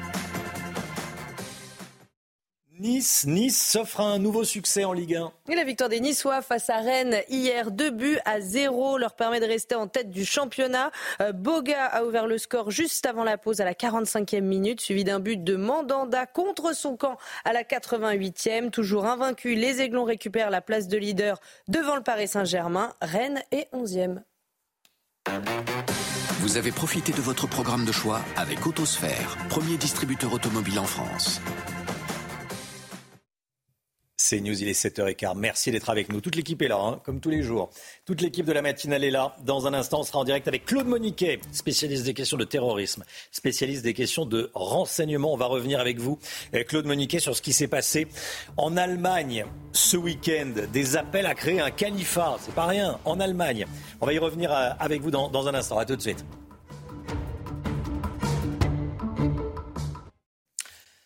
C'est News, il est 7h18. Merci Claude Moniquet d'être en direct avec nous, spécialiste des questions de terrorisme, spécialiste des questions de renseignement. J'aimerais qu'on revienne déjà sur ce qui s'est passé ce week-end en Allemagne lors des manifestations pro-palestiniennes. Il y a eu des appels à créer un califat. Euh, c'est inquiétant évidemment. Qu'est-ce qu'on sait des individus qui ont appelé à, à créer un califat? Alors ce sont des extrémistes parmi les extrémistes, puisqu'ils sont bannis. C'est une organisation qui s'appelle le Hizb ut-Tahrir, qui est banni dans la plupart des pays euh, musulmans, hein, les pays arabes, y compris d'ailleurs dans l'autorité palestinienne, alors que c'est un mouvement à l'origine qui était palestinien avant d'essaimer dans le monde, ce groupe est interdit. Et c'est un groupe qui effectivement se dit non violent, insiste beaucoup là-dessus, euh, insiste sur sa légalité, mais qui prêche depuis 1960 à peu près, qui prêche le califat et la supériorité de la charia sur les lois civiles des pays dans lesquels vivent des musulmans. Et c'est exactement ce qu'on a vu en Allemagne. Cet appel au califat, c'est ce qu'on a vu aussi en France, en Belgique, dans, en Grande-Bretagne, de, il y a 20 ans, de manière très régulière. Ce sont des gens qui nous disent euh, vos lois ne nous intéressent pas, la seule loi qui compte, c'est celle de Dieu, c'est celle qui sort du Coran, et donc elle doit être instaurée via la création d'un califat en Europe pour dominer le monde. Je voudrais qu'on s'attarde. d'esprit. Ça ne touche- Oui. ça ne touche qu'une minorité du monde musulman, bien sûr. Je voudrais qu'on s'attarde sur ce qui est écrit sur une pancarte. Euh, une Ouma, c'est écrit en allemand, hein, mais une Ouma, eine Ouma, eine Einheit, c'est une, euh, une unité, et eine Lösung, c'est une solution, le califat. Bon, euh, on peut y voir une référence au slogan nazi, un peuple, un Reich, un, un Führer. Qu'est-ce que ça vous inspire? Alors nous, bien sûr, c'est à ça qu'on va penser, parce que Oui. ce sont nos, nos racines historiques, c'est le contexte dans lequel beaucoup d'entre nous ont, ont- ont grandi, hein, l'histoire de la Seconde Guerre mondiale et de la montée du nazisme. Chez les islamistes, c'est autre chose. C'est une volonté stratégique euh, qui était d'ailleurs intelligente, qui était de dire à des jeunes qui se sentaient à tort ou à raison exclus en Europe, euh, vous n'êtes plus euh, des, vous, vous n'appartenez plus à vos pays d'origine, vous n'êtes plus algérien, marocain, euh, égyptien ou tunisien. On vous refuse euh, de, vivre normalement en France, en Allemagne ou, en Grande-Bretagne. Vous avez une seule identité, c'est l'islam. Vous êtes des musulmans. Et sur cette identité musulmane, qui, est artificielle, qui est totalement qui remplace l'identité nationale ou culturelle, on va construire cette idée qu'un bon musulman est celui qui va euh, prêcher le califat, qui va respecter absolument la charia, et dans les cas les plus extrêmes, qui va, qui va devenir un djihadiste. Claude, je voudrais vous entendre également sur ce chiffre qui m'a frappé ce matin. 119 mosquées sur les 2018 en France sont tenues par des salafistes. C'est minoritaire, mais le chiffre grimpe. Le salafisme qui séduirait de plus en plus euh, de jeunes musulmans, c'est à dire dans, le Parisien. Le salafisme gagne du terrain? Le salafisme gagne du terrain sans cesse, d'ailleurs partout en Europe, hein, depuis une vingtaine d'années. Euh, et, d'ailleurs de manière très, très, très frappante. On a bien sûr des mosquées salafistes, hein, ce qu'on appelait l'islam des, caves et des garages, mais qui aujourd'hui se répand dans, des mosquées euh, traditionnelles classiques qui étaient installées depuis 20 ou 30 ans dans des territoires, mais on a aussi des communautés salafistes qui se créent, par exemple, dans les campagnes. On en a près de Toulouse. On a des salafistes ruraux, si on peut dire, qui sont des gens qui décident de se couper de la société, de vivre entre eux selon leurs règles, avec leurs enfants, leurs familles. Et habituellement, ce sont des petits groupes, des hameaux quasiment qui, vont rassembler 10, 20, 30 familles. Euh, ça répond de nouveau à, une, peut-être pas une demande, mais en tout cas à un sentiment qu'ont certains de ne pas être à leur place dans la société française. Alors, les salafistes ne sont pas tous violents, hein. la majorité des salafistes sont d'ailleurs euh, ce qu'on appelle des piétistes, des gens qui sont simplement des gens qui veulent vivre strictement sur la loi islamique, avec le voile intégral, etc. Mais une minorité des salafistes, qui sont eux-mêmes minorité de, de l'islam, sont des djihadistes. Merci Claude Moniquet d'avoir été en direct avec nous. On apprend toujours beaucoup de choses avec vous. Euh, merci Claude. Des, communautés salafistes en milieu rural. Alors effectivement, vous vous rappelez que tous les salafistes ne sont pas euh, dangereux, heureusement. Euh, mais bon, on apprend, on apprend beaucoup de choses avec vous. Merci beaucoup Claude. 7h22, restez bien avec nous dans un instant l'économie avec Lomic Guillaume. On va parler des crédits immobiliers. Les banques rouvrent le robinet. Alléluia, on verra ça avec vous, avec vous Lomic. À tout de suite. L'économie, on parle immobilier avec vous, Lomique Guillot. Ça fait maintenant plusieurs mois que le marché immobilier tourne au ralenti. Vous nous dites ce matin, Lomique, qu'il y a plusieurs bonnes nouvelles, bonnes nouvelles pour les acheteurs potentiels sur le plan du crédit. Oui, en effet, euh, Romain, selon les tout derniers chiffres fournis par les établissements bancaires pour ce début novembre, on constate une stabilisation des taux de crédit immobilier. C'est une première bonne nouvelle parce que les taux avaient considérablement euh, augmenté ces derniers mois. Selon le courtier Meilleur Taux, on peut désormais emprunter en moyenne à 4,35% sur 20 ans et 4,50% sur 25 ans. Ça reste évidemment très élevé, beaucoup plus euh, qu'il y a deux ans. Mais la bonne nouvelle, c'est que d'abord, les taux n'augmentent plus. Première bonne nouvelle. Et deuxième bonne nouvelle, les banques commencent à faire des promotions, on pourrait dire, à faire des efforts pour euh, d'abord accorder plus facilement de crédit et à des taux plus intéressants. Pour les très bons dossiers, euh, selon CAFPI, un autre courtier, on peut désormais obtenir un taux à 3,9% sur 20 ans. C'est en dessous donc des 4% et ça c'est nouveau. Est-ce que ça peut relancer le marché immobilier, Lomique? Alors déjà, ça peut relancer l'activité des banques. Elles en ont bien besoin parce que le nombre de crédits accordés euh, s'est littéralement effondré, moins de 30% par rapport à la même période l'année dernière en octobre. Logiquement, moins de prêts accordés, ça veut aussi dire moins de ventes immobilières réalisées. Leur nombre de ventes, euh, le nombre de ventes immobilières a reculé de 21% euh, en septembre. Elles sont à leur plus bas niveau historique depuis 20 ans et ça a des conséquences sur toute l'économie parce que forcément, s'il y a moins de biens qui se vendent, eh bien, il y a moins de travaux qui sont réalisés, moins d'équipements pour la maison, moins de cuisines équipées, par exemple, euh, vendues. Donc vraiment, cette, cette baisse des ventes a des conséquences globales. Alors, malgré tout, pour dire ce qui va se passer sur le marché, on peut estimer que les prix vont continuer à baisser parce qu'il y a des biens qui sont sur le marché qui ne se vendent plus. Et puis surtout, eh les acheteurs vont de nouveau pouvoir négocier et obtenir plus facilement leurs prêts qu'auparavant et à des taux plus intéressants. Tout ça devrait contribuer enfin à relancer la machine. C'était votre programme avec Mystérieux Repulpant, le sérum anti-âge global au venin de serpent par Garantia. C'était votre programme avec Groupe Verlaine. Isolation, centrale photovoltaïque et pompe à chaleur. Groupe Verlaine, le climat de confiance. Le temps tout de suite, Alexandra Blanc. La météo avec Mystérieux Repulpant, le sérum anti-âge global au venin de serpent par Garantia. Réchauffez-vous le cœur. La météo avec la nouvelle technologie Core MCZ plus respectueuse de l'environnement. MCZ, poêle et cheminée. Alexandra, il y a encore des départements en vigilance ce matin. Hein. Oui, en effet, Romain, huit départements placés sous surveillance par Météo France dans le centre-ouest ou encore euh, sur le Pas-de-Calais où l'on attend une nouvelle fois de fortes précipitations. Aujourd'hui, certains cours d'eau débordent sur l'ouest du pays, hein, notamment du côté des Landes, de la Gironde ou encore des Charentes où l'on a eu beaucoup d'eau avec le passage de la tempête Domingos. Alors au programme aujourd'hui, un ciel de traîne assez actif avec localement quelques averses, quelques orages également sur la façade ouest, de bonnes rafales de vent entre le Pays Basque, la Normandie ou encore en allant vers la côte d'Opale. Le vent qui souffle également bien fort à l'intérieur des terres. Et puis dans l'après-midi, ce ciel de traîne va se généraliser sur les trois quarts du pays avec toujours des orages sur la façade atlantique près des côtes de la Manche et ces vents qui resteront relativement forts, notamment sur le golfe de Gascogne où l'on attend localement jusqu'à 80 km heure de vent. On retrouvera également de la neige en montagne. On a eu beaucoup de neige hier. On va avoir de nouveau de la neige au pied des Pyrénées ou encore sur les Alpes. On attend en moyenne 20 à 30 cm de neige aujourd'hui. Côté température, eh bien, les températures restent plutôt douces. 8 à Paris, 11 degrés pour le Pays Basque et dans l'après-midi, elles restent conformes au normal de saison. 12 degrés à Dijon, 15 degrés à Toulouse et tout de même 22 degrés attendus en Corse. Réchauffez-vous le cœur. La météo avec la nouvelle technologie Core MCZ plus respectueuse de l'environnement. MCZ, poêle et cheminée.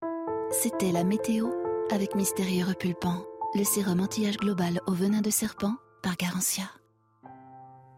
C'est News, il est 7h30 pile. Merci d'être avec nous. Toute l'équipe est là.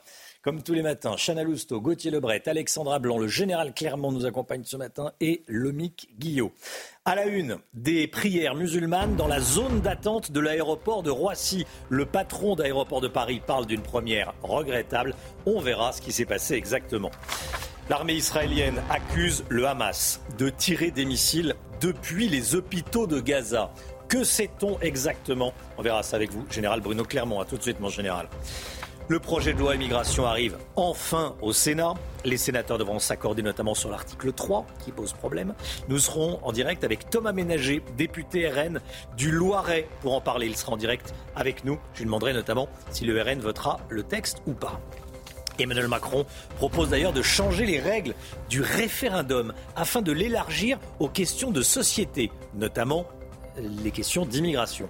Le président de la République a euh, fait cette proposition ce week-end. Réunion le 17 novembre à Saint-Denis. Gauthier Lebret avec nous pour décrypter. Cette scène à l'aéroport de Roissy-Charles de Gaulle, hier, un groupe de personnes s'est rassemblé pour faire une prière musulmane. musulmane. Ça s'est passé au beau milieu de la salle d'embarquement à côté des voyageurs. Oui, c'est l'ancienne ministre des Affaires européennes, euh, Noël Lenoir, qui a publié une photo sur le réseau social X. Le récit est signé Tony Pitaro. C'est une photo postée hier sur les réseaux sociaux qui a provoqué de vives réactions. On y voit un groupe de personnes agenouillées dans l'aéroport de Roissy-Charles de Gaulle en train de prier. Pour le président directeur général du groupe Aéroport de Paris, il s'agit d'une première regrettable. Des lieux de culte dédiés existent. La police aux frontières a instruction d'interdire cela et va redoubler de vigilance.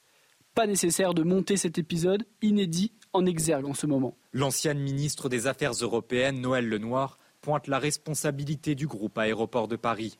Alors j'ai posté cette photo hier parce qu'un ami qui était à Roissy me l'a envoyée. On ne peut pas tout faire reporter sur euh, la police des frontières. Il y a aussi une responsabilité d'ADP, dont j'observe qu'il s'agit d'une entreprise qui est chargée du service public d'exploitation des aéroports et donc euh, de faire respecter la neutralité de ce service public, notamment en matière religieuse.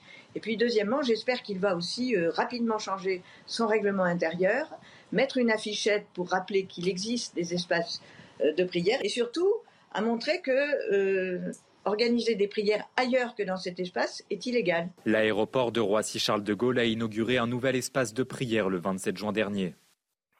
Voilà, c'est surtout ça qu'il faut rappeler c'est qu'on peut euh, faire une prière avant de monter dans l'avion, ça me fait sourire parce qu'il y en a certains, il y en a plein qui font ça pour, euh, pour s'en remettre euh, à là-haut en cas de problème. Mais, mais pas au milieu de tout le monde comme ça. Il y, a des, il y a des endroits pour ça, il y a des salles de prière, c'est fait pour ça. Et voilà. Tiens, Paul Sugy. Oui, mais sauf que vous avez tout à fait raison et Noël Lenoir a parfaitement raison. Sauf qu'il y a parfois dans la prière musulmane aussi une volonté ostentatoire, euh, c'est-à-dire quasiment une volonté de conquête, de dire euh, on est euh, sur un terrain qui nous appartient parce qu'on y prie mmh. ensemble. Voilà, d'où ce, rappel la prière à l'aéroport, tout, oui, oui, oui, mais, mais dans les endroits faits pour ça. La guerre, L'armée israélienne accuse le Hamas de tirer des missiles depuis les hôpitaux de Gaza. Le Hamas dément. Je voulais qu'on se pose quelques instants sur cette information. Général Bruno Clermont avec nous. Il y aurait, selon Tsahal, un site de lancement de missiles situé à 75 mètres d'un hôpital à Gaza. Alors on est vraiment en pleine guerre de l'information. Hein. C'est la guerre qui peut faire euh, basculer la victoire ou la défaite. Donc depuis le début de, de l'offensive, Tsahal s'emploie à expliquer que le Hamas utilise des écoles, des mosquées, des hôpitaux pour mener des opérations militaires. Donc aujourd'hui, euh, euh, afin de se servir de, euh, et, se sert donc de la population de, Gaza comme des boucliers humains. Aujourd'hui, donc il ne cesse de répéter ça, et aujourd'hui il, amène des images, il amène des preuves, euh, des preuves qui sont soit prises euh, par les drones. Par des, drones et des films aériens, comme c'est le cas de, cette entrée de ces combattants qui sont à proximité d'un hôpital et de cette entrée de tunnel qui est un hôpital qui, qui est mise en évidence par les vidéos de salle, mais également par la présence des soldats au sol, actuellement dans la bande de Gaza, qui, par exemple, ont filmé et posté euh, les photos d'un jardin d'enfants dans la bande de Gaza, près de Gaza City, euh, qui était transformé en, dépôt de munitions et sur lesquels on avait implanté des systèmes de lance-roquettes. Donc on est vraiment dans cette logique de la guerre de l'information. Euh, Tzal l'amène euh, de manière énergique, de manière constante, de manière systématique. Et puis peut-être dernier point important, on faut bien comprendre que dans cette guerre, vous avez ce que dit Tzal et vous avez ce que dit le Hamas, et en particulier toutes les images qui viennent de la bande de Gaza, tous les chiffres qui viennent de la bande de Gaza sont donnés par le Hamas parce que ce sont les seuls qui peuvent filmer à l'intérieur de la bande de Gaza. Donc on est vraiment dans cette guerre asymétrique entre euh, la, propagande du Hamas d'un côté et la recherche d'informations que cherche à donner Tzal en permanence. Merci beaucoup, Général Bruno Clermont.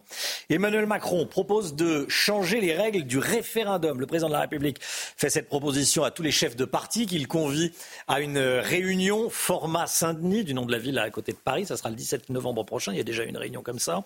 Euh, tout le monde s'enferme et on se dit tout. C'est ça l'idée.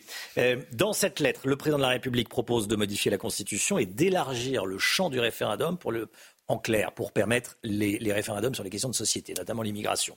Gauthier Lebret, c'est un appel du pied aux républicains au moment où la loi immigration arrive au Sénat. Oui, c'est tout est une question de timing. C'est un mm. très gros clin d'œil, effectivement, puisqu'à la veille euh, de, euh, de l'arrivée du projet de loi immigration au Sénat, effectivement, Emmanuel Macron fait cette proposition qui est la mesure phare que propose LR sur le thème de l'immigration. Parce que aujourd'hui, l'article 11 de notre Constitution empêche les référendums sur l'immigration. On ne peut pas poser de questions directement aux Français sur l'immigration. Alors tout va se jouer au Sénat et à l'Assemblée autour de l'article 3 qui cristallise la colère des députés et des sénateurs les républicains. Ils en font une ligne rouge. L'article 3 prévoit quoi? De régulariser les travailleurs sans papier dans les métiers en tension. Sauf que euh, Gérald Darmanin est face à un dilemme impossible parce que s'il retire cet article 3, il perd l'aile gauche de sa euh, majorité. Il y a une fronde qui pourrait se créer, menée par Sacha Oulier, président de la commission des lois. Et en gros, il y a 50 députés euh, Renaissance qui pourraient ne pas voter ce, projet de loi, ce texte immigration. Donc c'est vraiment une solution. Il est face à un mur, Gérald Darmanin, face à une impasse. Et bien malin, celui qui peut prévoir la fin de cette histoire autour du projet de loi immigration. Y aura-t-il ou non un vote? Y aura-t-il ou non un 49-3 Gérald Darmanin n'en veut pas, mais il sera peut-être contraint et forcé de l'utiliser à travers Elisabeth Borne. Tiens, est-ce que le Rassemblement national le votera, ce projet de loi? Je poserai la question à Thomas Ménager, qui est député RN du Loiret. Il sera avec nous dans un instant, juste après la petite pause pub. A tout de suite. C'est News, il est 7h40. Merci d'être avec nous. Thomas Ménager, député Rassemblement national de la 4e circonscription du Loiret. On va parler projet de loi immigration, on va parler référendum, euh, on va parler antisémitisme également. Euh, déjà, je voulais vous entendre sur euh, cette proposition faite par le président de la République d'élargir le champ d'application du, du référendum en clair cette possibilité que propose Emmanuel Macron d'organiser un référendum sur l'immigration. C'est une de vos demandes. Qu'est-ce que vous en pensez? Est-ce que ça vous satisfait? Bah, nous, nous considérons, vous le savez, qu'aujourd'hui, euh, l'article 11 de la Constitution permet déjà d'organiser ce référendum, puisqu'il euh, traite des sujets économiques et euh, sociaux, et que l'immigration est un sujet à la fois économique et social. Toutes les politiques publiques, bien entendu, sont impactées par l'immigration massive qui touche notre pays. C'est une annonce. encore une fois, si ça élargit, si ça l'écrit explicitement, pourquoi pas, mais dans tous les cas, ça ne convoquera pas un référendum sur l'immigration, ça donnera seulement la possibilité à d'autres personnalités politiques, le moment venu, et, à nous de le faire de manière très claire en 2027. Mais nous, ce que nous souhaitions, c'est qu'il y ait réellement un référendum sur l'immigration, notamment au moment euh, des élections européennes, le 9 juin prochain. Et là, ce n'est pas une annonce de référendum sur l'immigration, c'est juste la possibilité de le faire. Mais malheureusement, je peux vous le dire, Emmanuel Macron, il ne souhaite pas que les Français soient consultés sur la question, puisqu'il serait euh, désapprouvé. La, question euh, qu'on se pose, l'autre question qu'on se pose et qui est euh, connexe, c'est euh, le projet de loi immigration. il commence à être étudié aujourd'hui au, Sénat, examiné au, Sénat. Il passera ensuite à l'Assemblée. Vous êtes député. Mais est-ce que le RN va le voter ou pas, ce texte? On a un petit peu de mal à comprendre. Marine Le Pen dit qu'elle pourrait le voter s'il n'y a plus d'article 3 sur les métiers en tension, donc en clair la régularisation des personnes qui est en situation irrégulière qui exercent des métiers en tension. Jordan Bardella dit, c'est moins clair, que c'est un grand appel d'air pour l'immigration illégale, ce texte. Alors, est-ce que le RN va le voter ou pas? Ce qui est clair, c'est que nous, on n'est pas pour la politique du pire. C'est-à-dire qu'à chaque fois qu'il y a un texte qui nous est soumis euh, au groupe Rassemblement national depuis l'arrivée euh, en force avec ce groupe de près de 90 députés, on se pose une question, c'est est-ce que ça va dans le bon sens ou non? Euh, Aujourd'hui, le texte qui nous était annoncé avait l'article 3 et l'article 4 qui étaient des appels d'air. C'est pas moi uniquement qui le dis. Neima Mouchou, qui est vice-présidente de l'Assemblée nationale, membre de la majorité euh, macroniste, euh, député Horizon, a dit que c'était une prime à la clandestinité. Donc c'était une ligne rouge. Aujourd'hui, on est dans une cacophonie totale entre l'aile gauche de la majorité, M. Houlier, qui euh, dit que c'est nécessaire cet article 3, l'aile droite de la majorité qui considère que c'est une prime à la clandestinité. Ce qui est certain, c'est que même s'il y a des petites mesurettes, qu'il n'y a plus cette nouvelle filière d'immigration, bah, on se posera la question. Mais euh, c'est pas qu'il y a euh, euh, des atermoiements au sein de notre groupe, c'est qu'on ne sait pas encore quel texte nous sera soumis. S'il y a aussi un durcissement d'un certain nombre de mesures au Sénat, mais ce qui est certain, soyons clairs, c'est que dans tous les cas, le texte à la fin, peu importe ce qu'il contiendra, comme c'est une loi ordinaire et non une loi qui vise à modifier la Constitution et à constitutionnaliser le droit de la nationalité, le droit des étrangers, il n'y aura pas d'évolution majeure et ça ne sera pas un arsenal juridique en capacité de réellement nous protéger contre l'immigration massive.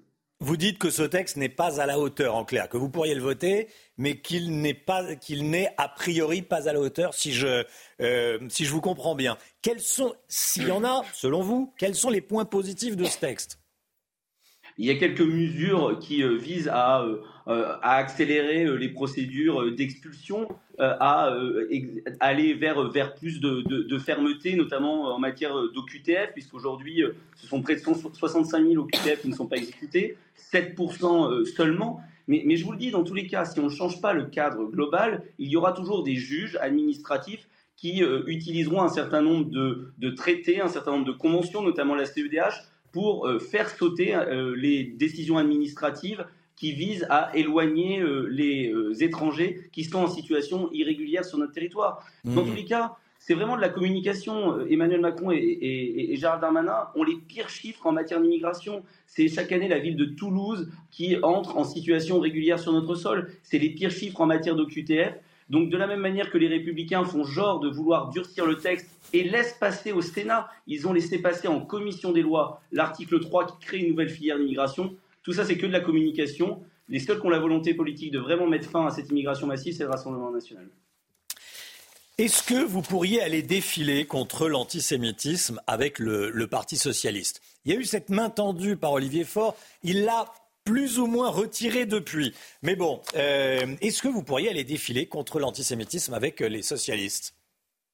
Alors, défiler contre l'antisémitisme, oui, un certain nombre de, mes collègues et, et, moi aussi, je suis membre du groupe d'amitié France-Israël, donc euh, j'ai apporté euh, mon soutien à nos compatriotes de confession juive et à la communauté euh, israélite. mais avec le Parti socialiste, tant que le Parti socialiste ne sera pas clair vis-à-vis de la France insoumise, vis-à-vis de la France insoumise qui a refusé de qualifier le Hamas de groupe terroriste, qui voit même le Hamas comme un groupe de résistance, quand on voit les propos de M. Bilongo qui associe euh, nos compatriotes de confession juive aux pires préjugés sur l'argent, aux pires euh, éléments qu'on peut trouver en matière d'antisémitisme. Non, aujourd'hui, le Parti socialiste n'est pas clair. Monsieur Faure euh, s'est sauvé, a sauvé ses fesses aux dernières élections en, se vendant à Monsieur Mélenchon. Et tant qu'il ne retrouvera pas son indépendance et qu'il dénoncera pas de tels propos, de tels actes, de telles lignes politiques qu'est celle de, de, la France insoumise, non, on ne sera pas en capacité d'aller main dans la main avec euh, Monsieur Faure, quand bien même nous sommes favorables à ce qu'il y ait une union nationale contre ces actes antisémites qui malheureusement se multiplient dans notre pays et qui font aujourd'hui très peur à l'ensemble des Français et notamment à, nos compatriotes de confession juive. Thomas Ménager, Jordan Bardella a dit hier sur BFM, je ne crois pas que Jean-Marie Le Pen était antisémite. Est-ce que vous êtes d'accord avec lui? Vous savez, moi, j'ai euh, toujours condamné les propos de Jean-Marie Le Pen. Euh, c'était une des raisons pour lesquelles je n'avais pas rejoint euh, le, Front National. j'ai constaté, par contre, que Marine Le Pen, avec un vote, avait procédé à, l'exclusion de Jean-Marie Le Pen sur cette base. Moi, ce que je vois surtout, c'est que cette polémique totalement stérile est en train de monter dans les médias en nous faisant réagir à, des propos qui datent d'il y a des dizaines d'années alors même que, je peux vous le dire, les compatriotes de confession juive, ce sont les propos actuels d'il y a quelques jours qui se multiplient de M. Mélenchon, de tous ses amis, et qu'aujourd'hui, euh, ce ne sont absolument pas euh, euh, ces propos que j'ai toujours condamnés qui sont une menace pour, pour, nos compatriotes de confession juive, mais ce sont bien la, complicité d'une partie de l'extrême gauche qui malheureusement menace nos, nos, compatriotes de confession juive. Vous aviez condamné les propos de Jean-Marie Le Pen à l'époque moi, j'ai toujours condamné j'ai toujours été très clair et j'ai même expliqué, puisque euh, moi, je suis euh, euh, historiquement de la droite, j'étais à Debout la France aux côtés de Nicolas Dupont-Aignan, que justement, c'était une des raisons pour lesquelles je n'avais pas, à l'époque, rejoint le, Front National, parce que je ne partageais pas, je condamnais que les propos de Jean-Marie Le Pen étaient injustifiables. Mais aujourd'hui, rouvrir cette question comme si c'était vraiment la problématique actuelle, c'est vraiment une volonté de faire un écran de fumée face à, l'islamisme radical et à tous ses complices qui sont aujourd'hui la véritable menace pour nos compatriotes de confession juive. Merci beaucoup Thomas Ménager. Merci d'avoir été en direct avec nous ce matin dans la matinale de, CNews. Merci à vous. Tout de suite, c'est l'économie avec Lomique Guillot. On va continuer à parler euh, immigration, on va parler du projet de loi immigration, notamment euh, au travers de l'aide médicale d'État. Professionnels, entreprises, collectivités. Regardez votre programme avec Groupe Verlaine Pro. Installation photovoltaïque pour réduire vos factures d'électricité. Groupeverlaine.pro. Votre programme avec Mystérieux Repulpant. Le sérum anti-âge global au venin de serpent par Garantia. Dans le cadre du projet de loi immigration, Elisabeth Borne a, a commandé un rapport à Patrick Stefanini, spécialiste des questions d'immigration, qui est souvent en direct avec nous, et euh, Claude Evin, qui est ministre, ancien ministre de la, Santé. Rapport sur l'AME, l'aide médicale d'État, qui coûte plus d'un milliard d'euros euh, chaque année à, la France. Ce rapport vient d'être rendu. Quelles sont les, conclusions, le Guillaume Alors, ils sont assez nuancés, hein, euh, les auteurs de ce rapport, sur l'apport de, de l'aide médicale d'État. Ils estiment qu'il ne faut pas nécessairement la supprimer, qu'elle coûte certes de l'argent, mais qu'elle rapporte par ailleurs en bénéfice sur la santé. Sur le coût, hein, c'est vrai que c'est quand même assez colossal 1,2 milliard d'euros par an pour un peu plus de 420 000 bénéficiaires. Ce qui est surtout euh, impressionnant, c'est l'augmentation du nombre de bénéficiaires, 8% par an. Cette aide médicale d'État a été mise en œuvre en 2000. On était à l'époque avec 75 000 bénéficiaires. Aujourd'hui, c'est 422 000 et le coût est passé de 139 millions d'euros au moment de l'instauration de, de cette œuvre à 1,2 milliard aujourd'hui. Est-ce qu'il faut réformer cette aide? Alors pour Patrick Stefanini et euh, Claude Evin, il faut surtout limiter euh, l'AME dans le temps parce qu'ils disent que ce dispositif incite certains à rester dans la clandestinité. En revanche, eux, ils pensent qu'il est difficile de faire la différence entre soins urgents et soins non urgents. Pourtant, c'est ce que voudrait Gérald Darmanin. Il aimerait, lui, transformer l'AME, l'aide médicale d'État, en AMU, aide médicale d'urgence. Il faut dire que dans le budget 2024, le gouvernement prévoit 1,13 milliard d'euros de dépenses pour l'AME au sens large et 70 millions, 70 millions pour les soins urgents. Donc on se rend compte que même si on élargissait un petit peu la notion de, soins urgents, on ferait de grosses économies en ne remboursant que cela. Les autres pays sont euh, aussi généreux que nous en matière de santé ou pas Non, et c'est ce qui crispe hein, les opposants euh, de l'AME, euh, qui est l'un des dispositifs les plus généreux d'Europe, si ce n'est le plus généreux. En Allemagne, la gratuité des soins est bien plus restreinte que chez nous. En Suisse, il faut que même sans papier, un étranger cotise pour avoir droit à, des soins. Et partout, les soins se limitent aux urgences vitales, à la prise en charge des femmes enceintes et à la prévention des infections et, contagions. En réalité, le problème, ce n'est pas tant le coût des, des soins, du panier de soins qui est remboursé par l'AME que le nombre de bénéficiaires, je le disais, un système pensé pour 75 000 personnes par an n'est pas adapté à 420 voire 450 000 personnes comme ça va être le cas. L'une des solutions, plutôt que de repenser l'AME, ce serait non pas de limiter cette aide, mais surtout le nombre de personnes que l'on laisse entrer en France chaque année et qui donc en bénéficient aujourd'hui. Et votre programme? Avec Mystérieux Repulpant, le sérum anti-âge global au venin de serpent par Garantia. C'était votre programme avec Groupe Verlaine. Isolation, centrale photovoltaïque et pompe à chaleur. Groupe Verlaine, le climat de confiance. Des slogans pro-Hamas lors de manifestations pro-palestiniennes ce week-end en France. On va en parler avec vous, Paul Sugy. Restez bien avec nous sur CNews. À tout de suite. À Paris et dans plusieurs autres villes de France, des dizaines de milliers de manifestants pro-palestiniens ont pu défiler samedi. Cette fois, Paul Sugy avec nous. Paul, ces manifestations avaient été autorisées? Oui, c'est des manifestations qui devaient être en soutien aux victimes euh, palestiniennes du conflit au Proche-Orient. Ce sont en fait euh, des manifestations pro-Hamas qui ont eu lieu dans la plupart des villes de France. On le voit au slogan tenu non pas par des manifestants isolés, mais par les orateurs. Pour autant, je pense que euh, le fait que ces manifestations aient eu lieu, c'est plutôt une bonne chose. D'abord parce que les, manifestants, depuis quelques semaines, disaient on n'a pas le droit de manifester en France, on est réprimé a priori. Bah, ils ont pu manifester, on a vu ce qu'ils avaient à dire. Et finalement, on se demande si effectivement ils n'auraient pas mieux fait de s'abstenir. Mais euh, ça permet de, euh, si vous voulez, déminer un peu cet argument de dire en démocratie, en France, on n'a pas le droit de manifester, blablabla. Par ailleurs, Gérald Darmanin, c'est vrai, c'était un petit peu ridiculisé. Il avait voulu tout interdire. Le Conseil d'État lui a adressé d'abord une petite tape sur la joue en disant euh, on ne peut pas tout interdire comme ça. Mmh. Et d'autre part, des manifestations dont l'interdiction a été maintenue ont finalement quand même eu lieu au nez et à la barbe des policiers. Ça, c'était vraiment un camouflet. Donc là, cette fois-ci, elles ont pu avoir lieu. et effectivement, les masques tombent. On se rend compte que euh, la plupart de ceux qui défilent euh, plus ou moins en soutien à Gaza ou en fait euh, à, la Palestine sont des soutiens du Hamas. Vous faites allusion aux propos qui ont été tenus dans plusieurs manifestations samedi. Oui, bah à Montpellier depuis plusieurs semaines et encore samedi par exemple, il y a un des orateurs, donc euh, au micro, un des organisateurs de la manifestation, euh, qui a encore dit que les attentats terroristes du 7 octobre commis par le Hamas étaient un acte de résistance. Euh, et puis à Paris, on l'a beaucoup dit, un des orateurs, Rémi Chat, qui est un manifestant pro-palestinien de longue date, a lui dit que d'une part, ces attaques terroristes du 7 octobre étaient un mensonge inventé par les médias et qu'Israël n'avait pas le droit de se défendre au moins, les propos sont clairs. Euh, c'est très clairement de l'apologie du terrorisme. Dans cette manifestation, il y avait de nombreux élus de gauche, hein, notamment Olivier Faure. Notamment Olivier Faure. Euh, Olivier Faure qui a par ailleurs appelé euh, à un rassemblement contre l'antisémitisme, pourquoi pas, et puis finalement qui s'est un petit peu emmêlé les pinceaux sur savoir s'il accepterait de manifester contre l'antisémitisme avec le Rassemblement national.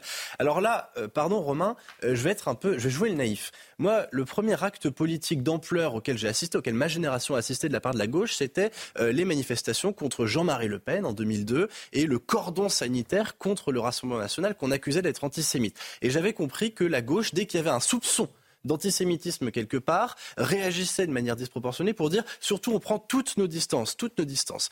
Euh, là, je m'étonne de voir Olivier Faure, qui d'ailleurs maintient un peu cette euh, euh, rhétorique contre l'antisémitisme par rapport au Rassemblement national, qui accepte en même temps de manifester à côté de personnes dont l'antisémitisme euh, n'est pas supposé, n'est pas une vue de l'esprit, mais est tout à fait réel et attesté par les propos qu'eux-mêmes y tiennent. Je me demande donc pourquoi est-ce que la gauche ne met pas en place un véritable cordon sanitaire par rapport à cet antisémitisme islamiste euh, qui, lui, court dans nos rues partout en France? Vous dites que le vrai sujet, c'est LFI, en clair. Hein euh, LFI et Parti Socialiste en l'occurrence aussi, et effectivement tous ceux à gauche qui ont manifesté avec ces, euh, ces gens qui font l'apologie du terrorisme.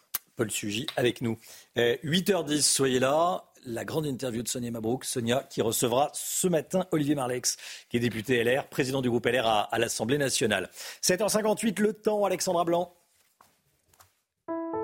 La météo avec Mystérieux Repulpant, le sérum anti-âge global au venin de serpent par Garantia.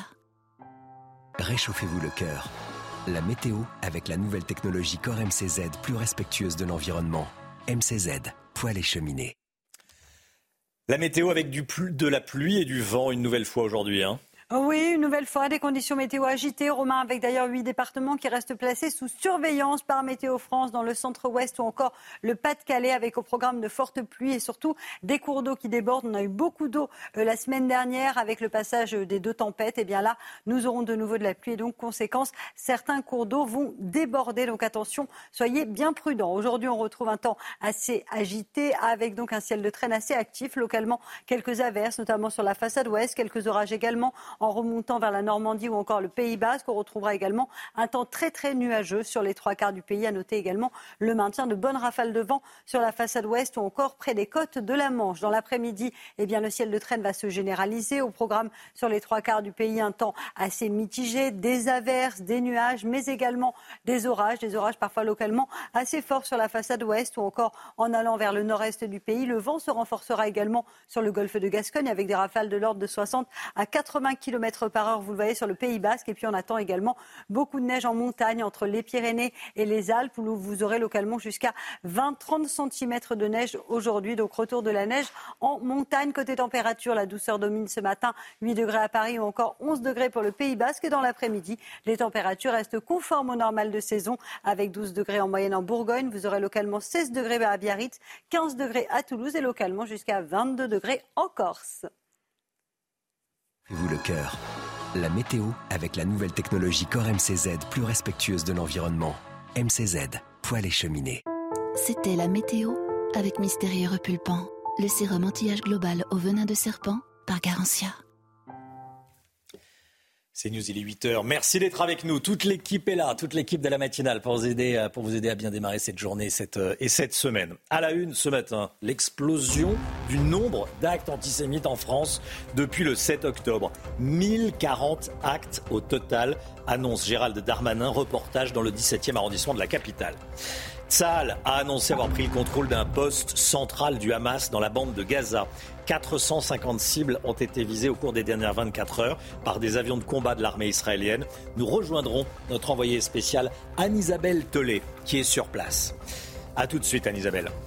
Et puis le procès du ministre de la Justice Éric Dupont-Moretti commence aujourd'hui devant la CJR, la Cour de justice de la République. C'est la première fois qu'un ministre en fonction est jugé par cette Cour.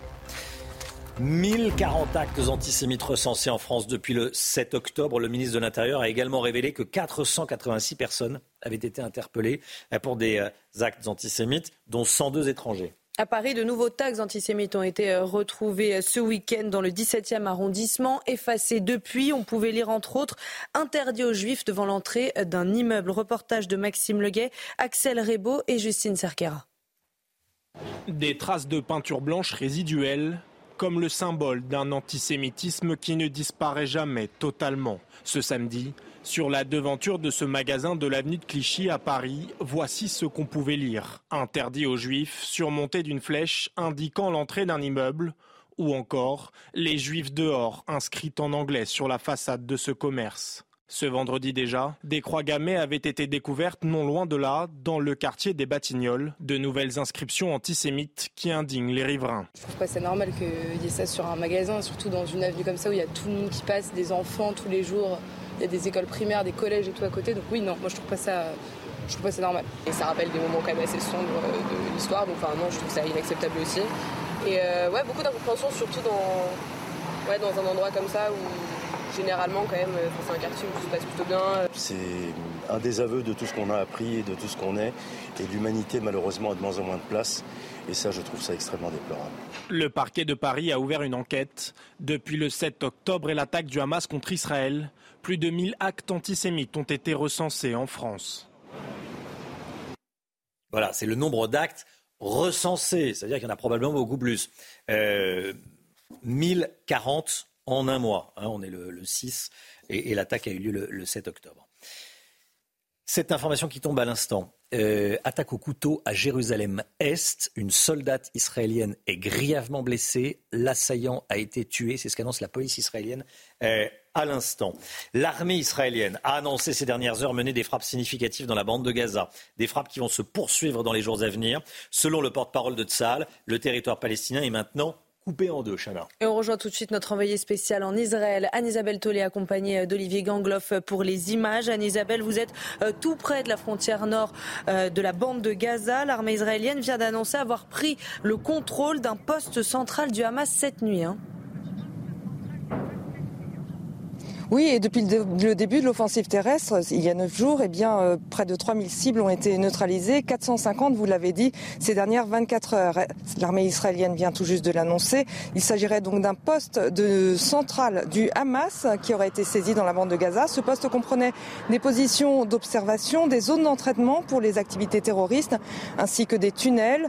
Plusieurs terroristes auraient été tués lors de cette opération. Et sur le terrain, ce qu'on peut vous dire, c'est qu'on constate ici avec Olivier Gangloff eh bien, que les frappes en direction de la bande de Gaza sont comme prévu intensifiées. Il ne se passe pas une minute ici sans que les chars israéliens qui se trouvent cachés derrière à quelques centaines de mètres de nous eh bien, ne tirent des salves d'obus en direction de la bande de Gaza. Tsahal, qui vous l'avez rappelé, Chana, eh bien, a franchi une nouvelle étape importante avec l'encerclement de la bande de Gaza qui serait maintenant coupée en deux avec un Gaza Nord et un Gaza Sud. Anne-Isabelle Tollet, en direct avec les, images d'Olivier Gangloff. Merci Anne-Isabelle. Le procès d'Éric Dupont-Moretti. Il s'ouvre aujourd'hui. C'est une première pour un ministre en fonction. Il est accusé de prise illégale d'intérêt. Dounia Tengour.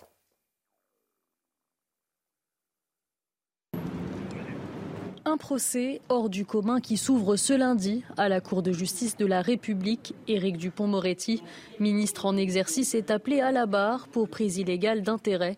Le garde des Sceaux est accusé d'avoir abusé de ses fonctions de ministre pour régler des comptes liés à son passé d'avocat.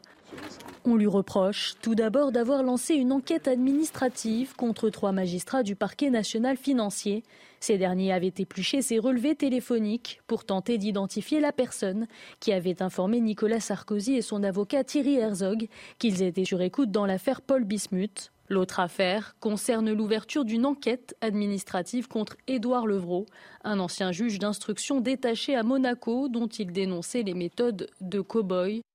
S'il est reconnu coupable, le ministre de la Justice encourt une peine de prison de 5 ans 500 000 euros d'amende, mais aussi une peine complémentaire d'inéligibilité et d'interdiction d'exercer une fonction publique. À l'approche de son procès, Éric Dupont-Moretti s'est dit serein et répète n'avoir fait que suivre les recommandations de son ministère. Voilà, il restera ministre de la Justice pendant son, son procès. 8h06 dans un instant. Olivier Marleix, c'est l'invité de Sonia Mabrouk. C'est News, il est 8h12. Bienvenue à tous. Merci d'être avec nous. Tout de suite, c'est la grande interview de Sonia Mabrouk qui reçoit ce matin Olivier Marlex, le président du groupe LR à l'Assemblée. Et place donc à la grande interview sur euh, CNews et, et Europe 1. Bonjour à vous, Olivier Marlex. Bonjour, Sonia Mabrouk. Et bienvenue. Vous êtes le président des députés LR. C'est aujourd'hui que démarre le débat sur le projet de loi immigration, d'abord au Sénat et puis à l'Assemblée. L'enjeu y est bien sûr très important. Je voudrais d'abord vous faire réagir à la volonté d'Emmanuel Macron, en tous les cas au geste, on l'a appris hier dans une lettre qu'il a adressée au parti, volonté au geste d'élargir le champ du référendum aux questions de société, donc à l'immigration. Est-ce que vous dites ce matin banco, Olivier Marlès, c'est un, premier pas ou un marché de dupes? Mm, Pour l'instant, plutôt un marché de dupes. S'il pense que c'est suffisant pour nous faire euh, accepter euh, une forme de compromis sa, sa loi, c'est une des propositions que nous avons mis sur la table dans un projet de loi constitutionnel. Euh, c'est nécessaire, mais c'est pas suffisant. nous, ce qu'on veut, c'est une modification de la Constitution pour redonner le dernier mot euh, à la loi française face aux juges. On y reviendra plus en détail. Donc clairement, c'est insuffisant. Pour l'instant, c'est insuffisant. Le compte n'y est pas, évidemment. Euh, votre vote à droite, Olivier Marleix, sur ce projet de loi, il est essentiel. Mais les relations, je voudrais démarrer par cela, avec Gérald Darmanin sont très tendues. Il y a le fameux article 3 dont on va parler sur le fond. Mais tout d'abord, le ministre accuse d'hypocrisie les députés LR d'avoir d'autres positions, en réalité, dans leur circonscription, en demandant des régularisations au préfet, alors que vous vous opposez justement à ces mêmes régularisations euh, en public. Qu'en est-il Ce qu'on demande, c'est l'application de la loi. Et la loi actuelle, finalement, euh, elle n'est pas si mal. Elle permet au préfet de faire du, cas par cas sur des considérations très, très, très humaines, très, très pratiques. Il y a même eu, je crois, la semaine dernière, 200 régularisations d'un coup euh, à Paris sur le, chantier de l'ARENA. Ça montre qu'on n'a pas besoin de la loi, de la loi Darmanin, on n'a pas besoin de cet appel d'air que serait l'article 3 avec des régularisations massives, euh, un droit à régularisation. Donc on assume le cas par cas, on assume de faire confiance au préfet, on assume le discernement. J'invite M. Darmanin à faire confiance au préfet. C'est-à-dire? Bah, faire confiance à ses préfets pour faire ces régularisations au cas par cas lorsqu'elles sont nécessaires. Mm. Mais vous affirmez que le ministre de l'Intérieur a une sorte de comment dire euh, de répertoire où euh, il non ça c'est absolument c'est absolument, euh. absolument, scandaleux. Je dirais quand les parlementaires interviennent auprès d'un préfet, c'est auprès du préfet. C'est le, le, préfet qui, au terme de la loi aujourd'hui, a le pouvoir de, de, régulariser au cas par cas. le ministre de l'Intérieur n'a absolument rien à faire dans cette procédure et donc c'est une demande de fichage de fichage d'opposants politiques et c'est absolument scandaleux. J'ai saisi la CNIL, j'attends avec intérêt sa réponse. Fichage, quand même, les mots sont forts. Olivier le ministre... quand, le ministre de l'Intérieur demande au préfet de faire remonter des informations qui ne le regardent pas, qui ne sont pas de ses prérogatives, euh, qu'est-ce qu'il fait d'autre que organiser un fichage? Et je suis surpris que des préfets, d'ailleurs, se prêtent, se prêtent à ce jeu. Euh, Mais qu'est-ce qu'on y apprend Que certains parlementaires ont demandé des régularisations. Rien de voilà, n'y a rien, rien de passionnant, mais de la part du ministre de l'Intérieur, ça montre quand même euh, une pratique, une pratique qui n'a pas lieu d'être. Hier, euh, aux 20h, Gérald Darmanin a résumé ainsi son projet de loi, Olivier Marlex. Il s'agit d'être dur avec les délinquants étrangers et juste avec ceux qui veulent travailler et s'intégrer. Vous venez d'en parler, notamment dans les circonscriptions de députés par euh, LR. Est-ce que c'est équilibré comme présentation? Non, Monsieur Darmanin est un illusionniste. Dans ce texte, en réalité, vous avez des mesures, des mesures de gauche qui sont des vraies mesures de gauche. en revanche, les mesures de fermeté les mesures de droite, elles sont euh, beaucoup plus illusoires. Euh, sur, les mesures, sur les mesures de gauche, les mesures euh, qui, comment dire, aggraveront la situation de la France d'un point de vue migratoire. on a évidemment parlé de l'article 3. L'article 3, c'est quoi? C'est un droit opposable à la régularisation pour tous les sans-papiers dans notre pays dès lors qu'ils ont plus de trois ans de séjour et qu'ils ont travaillé huit mois sur 24 dans un métier en tension. Mhm. on ne sait pas combien, par définition, il y a de clandestins en France. On dit entre 500 000 et 1 million. Et 1 million. Euh, ça veut dire que vous aurez en réalité plusieurs centaines de milliers de personnes, enfin je pense qu'on battra le record de ce qu'a fait la gauche en 1981, où on a régularisé 130 000 personnes. Déjà, Monsieur Jospin, en 97, on a régularisé 80 000. Je pense que Monsieur Darmanin fera pire. C'est ça qui joue. Et une fois que vous avez régularisé ces gens, il faut savoir que derrière, eh bien, vous, vous leur donnez le droit au, regroupement familial. Donc la France n'a pas besoin, évidemment, de cet appel d'air. Mais il n'y a pas que cette mesure dans les mesures de gauche. Vous avez aussi euh, l'article 4. L'article 4, c'est celui qui autorise le demandeur d'asile, dès qu'il arrive, sans délai de carence, à pouvoir travailler. Vous permettez aux gens même si leur demande d'asile est, rejetée après, de pouvoir s'installer un peu plus euh, sur le territoire. Vous avez un autre article qui euh, fait de l'emploi, de l'embauche d'un salarié clandestin euh, une simple contravention, une simple amende, là où aujourd'hui c'est un délit. Donc on est, bien dans un renoncement en réalité avec ce texte. Et puis, autre mesure assez, qui sera assez délétère, c'est le fait d'interdire de placer des, des, familles avec des mineurs de moins de 16 ans dans des centres de rétention administrative. Comment est-ce que M. Darmanin fera pour, pour les expulser. Donc les mesures de gauche, elles sont bien là, elles sont bien présentes, elles auront un effet.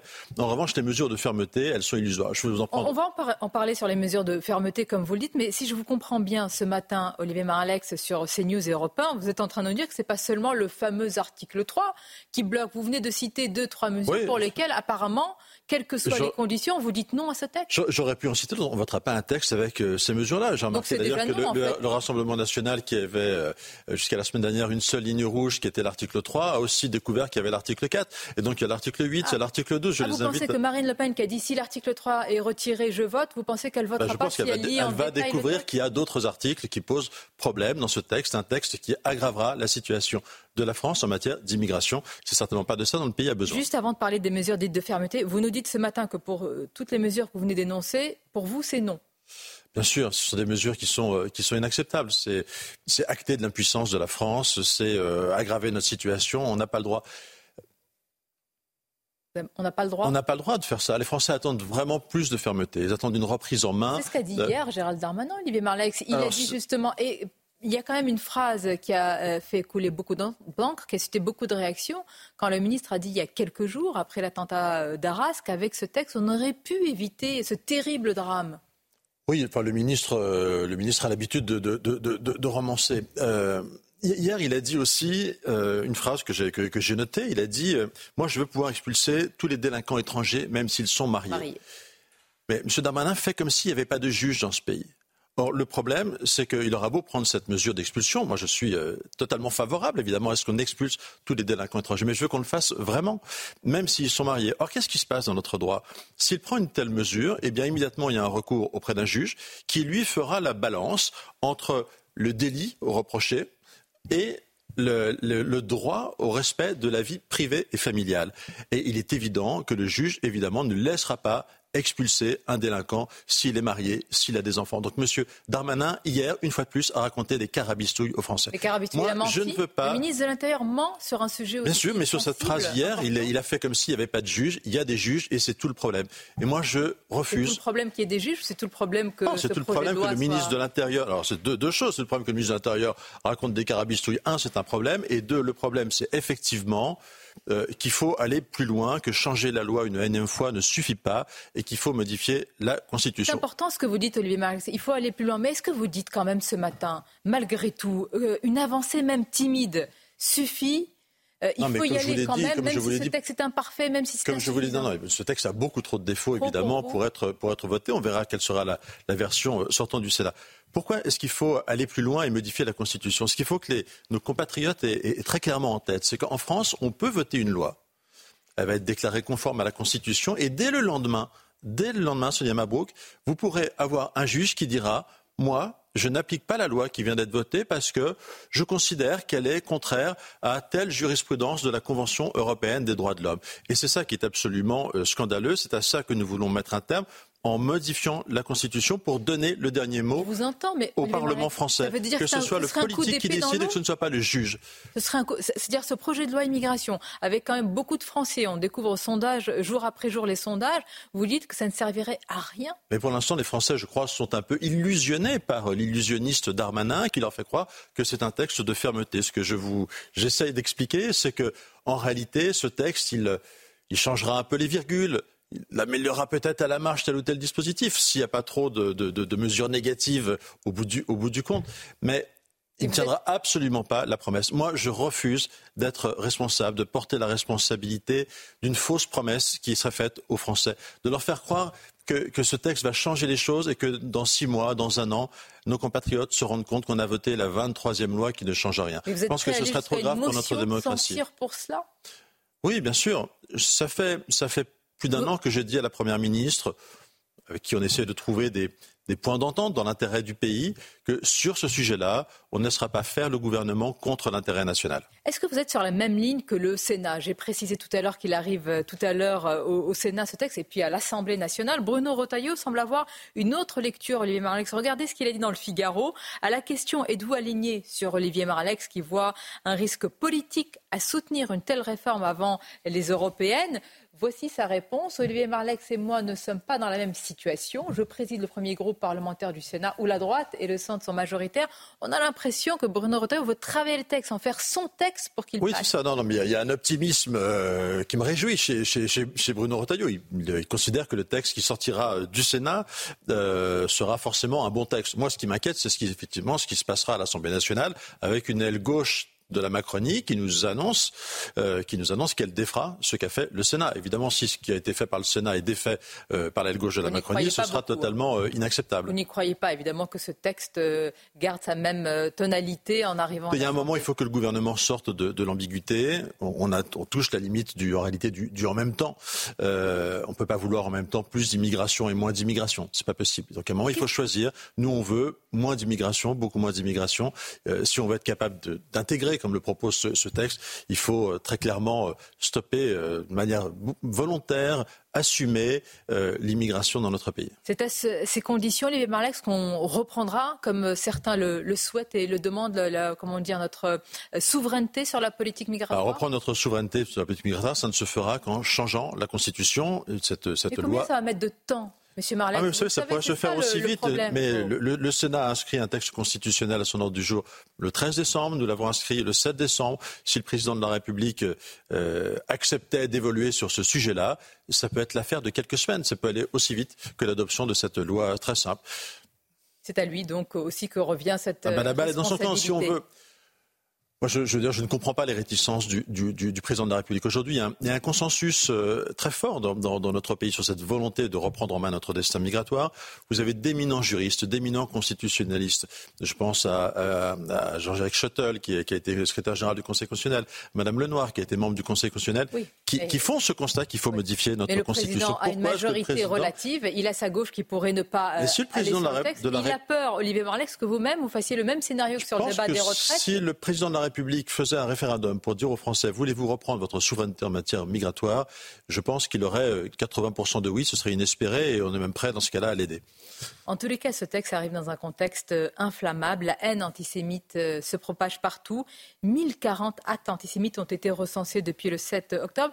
Est-ce que vous estimez qu'en termes, Olivier Marx, de réponse, de fermeté, euh, comment dire, de, sanctions, est-ce que le gouvernement, et, en particulier le ministre de l'Intérieur, qui en a parlé hier, est, à la hauteur des défis? Écoutez, j'espère, euh, j'espère qu'il le sera. Effectivement, 1000 actes, 1040 actes d'antisémitisme en à peine moins, un petit peu moins d'un mois, c'est absolument euh, effrayant, c'est totalement inacceptable de voir ça dans notre, dans notre pays.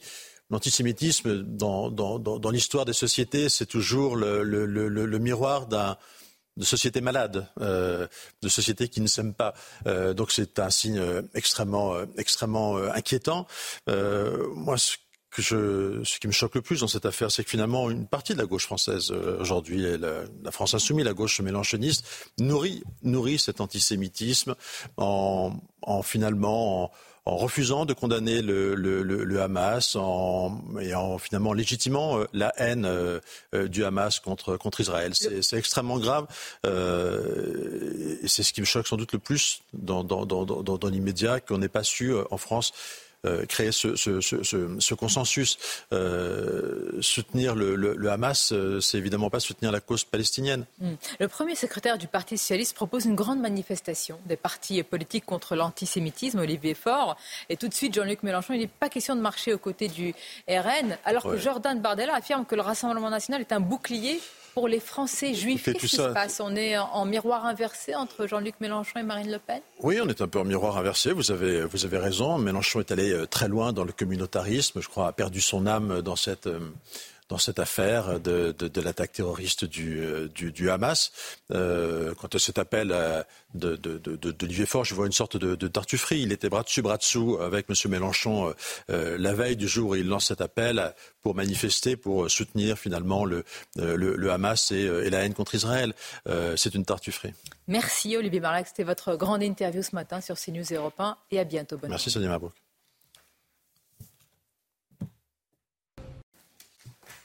CNews, 8h27. Merci beaucoup d'être avec nous.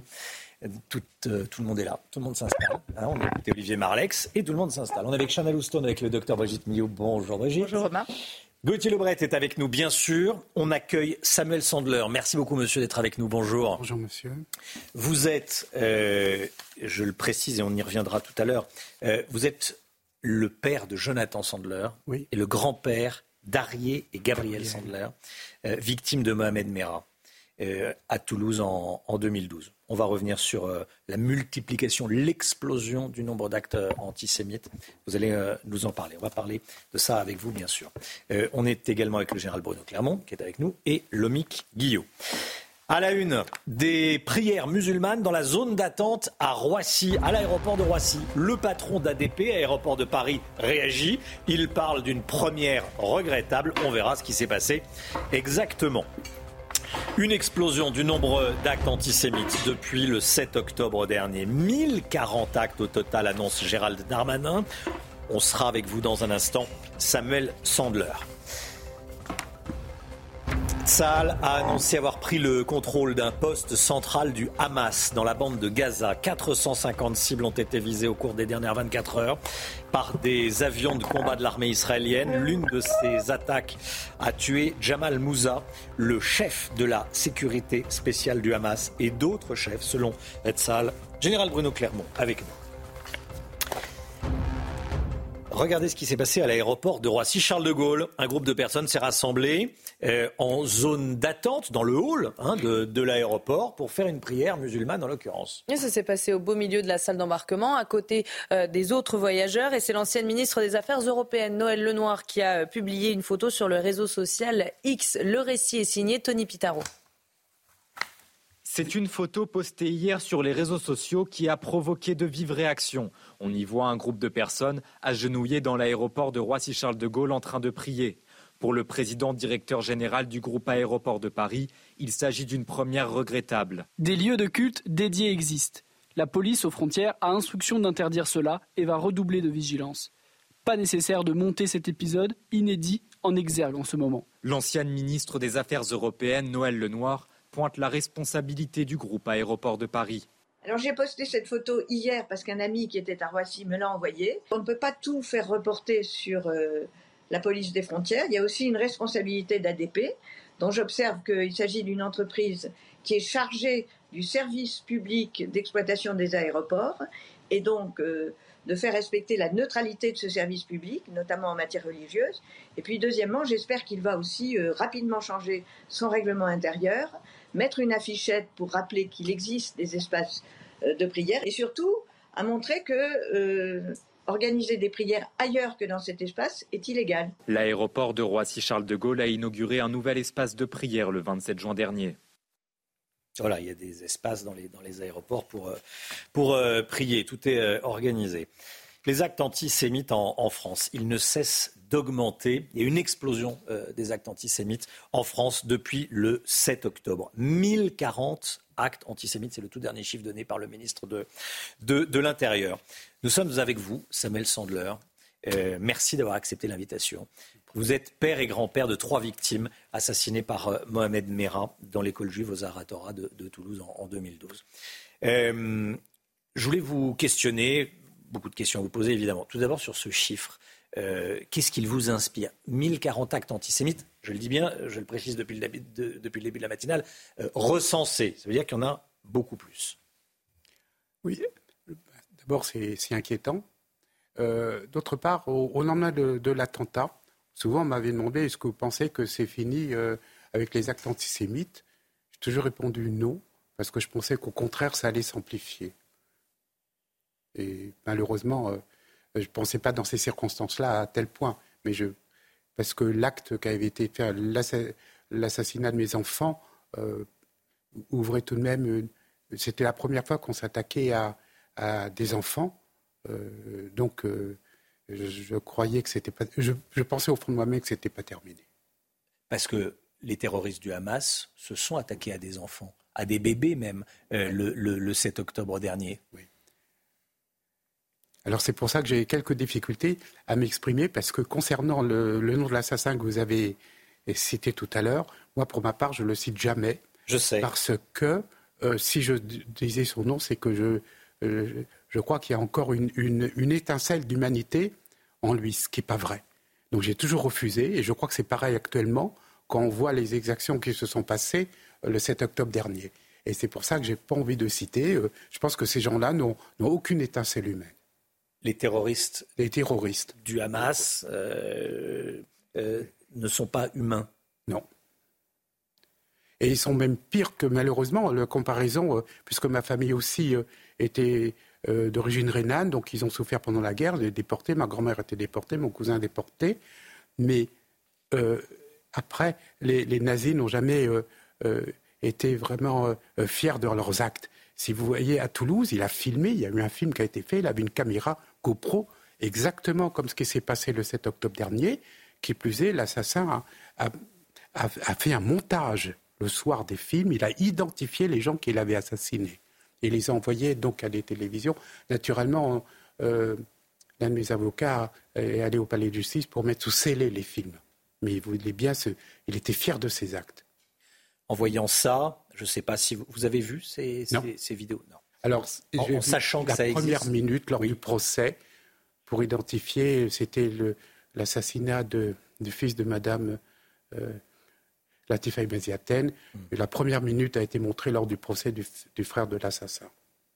Et les vidéos du Hamas Est-ce que ah vous les regardez Vous les regardez Non. Euh, vous vous dites, ça s'est reproduit. Oui. Tout se reproduit. Tout revient. L'antisémitisme euh, euh, est, là. D'où il vient en France, cet antisémitisme, selon vous? 1040 actes antisémites en France en, en, un mois. Écoutez, là, c'est tout de même Malheureusement, ce sont les circonstances actuelles, euh, de manière générale.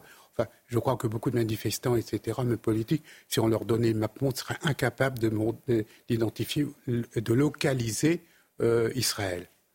Et les gens, c'est surtout euh, par rapport, euh, par rapport aux, informations. Et euh, il y a tout de même des propos dans les manifestations qui me choquent beaucoup. C'est que les gens, quand on dit Palestine, depuis la mer jusqu'au fleuve, alors le fleuve, c'est le Jourdain, c'est-à-dire qu'ils veulent une Israël, si de la rivière à la mer. Ouais. Judenrein, c'est ça que ça veut dire. Donc c'est vraiment l'extermination, une fois de plus, de, des Juifs que l'on veut sur leur terre. Hein. c'est bien leur terre, hein, contrairement. Si, on creuse un tout petit peu, ce qu'on trouve, euh, c'est toujours des, de l'hébreu. Samuel Sandler, il y a eu 40 morts français dans les attaques du, euh, du Hamas. Le bilan vient d'être revu à la hausse. 40 morts français dans les attaques du Hamas du 7 octobre en, Israël. 40 Français tués par ces barbares euh, islamistes. Est-ce que la réponse de la France est au niveau, selon vous? Oui, là, je ne peux pas tout à fait répondre. Je pense que oui. Je crois que la, France essaie tout de même de, de, faire au maximum ce qu'elle peut faire. C'est peut-être pas évident. Est-ce que vous auriez aimé une. Je ne veux, pas répondre.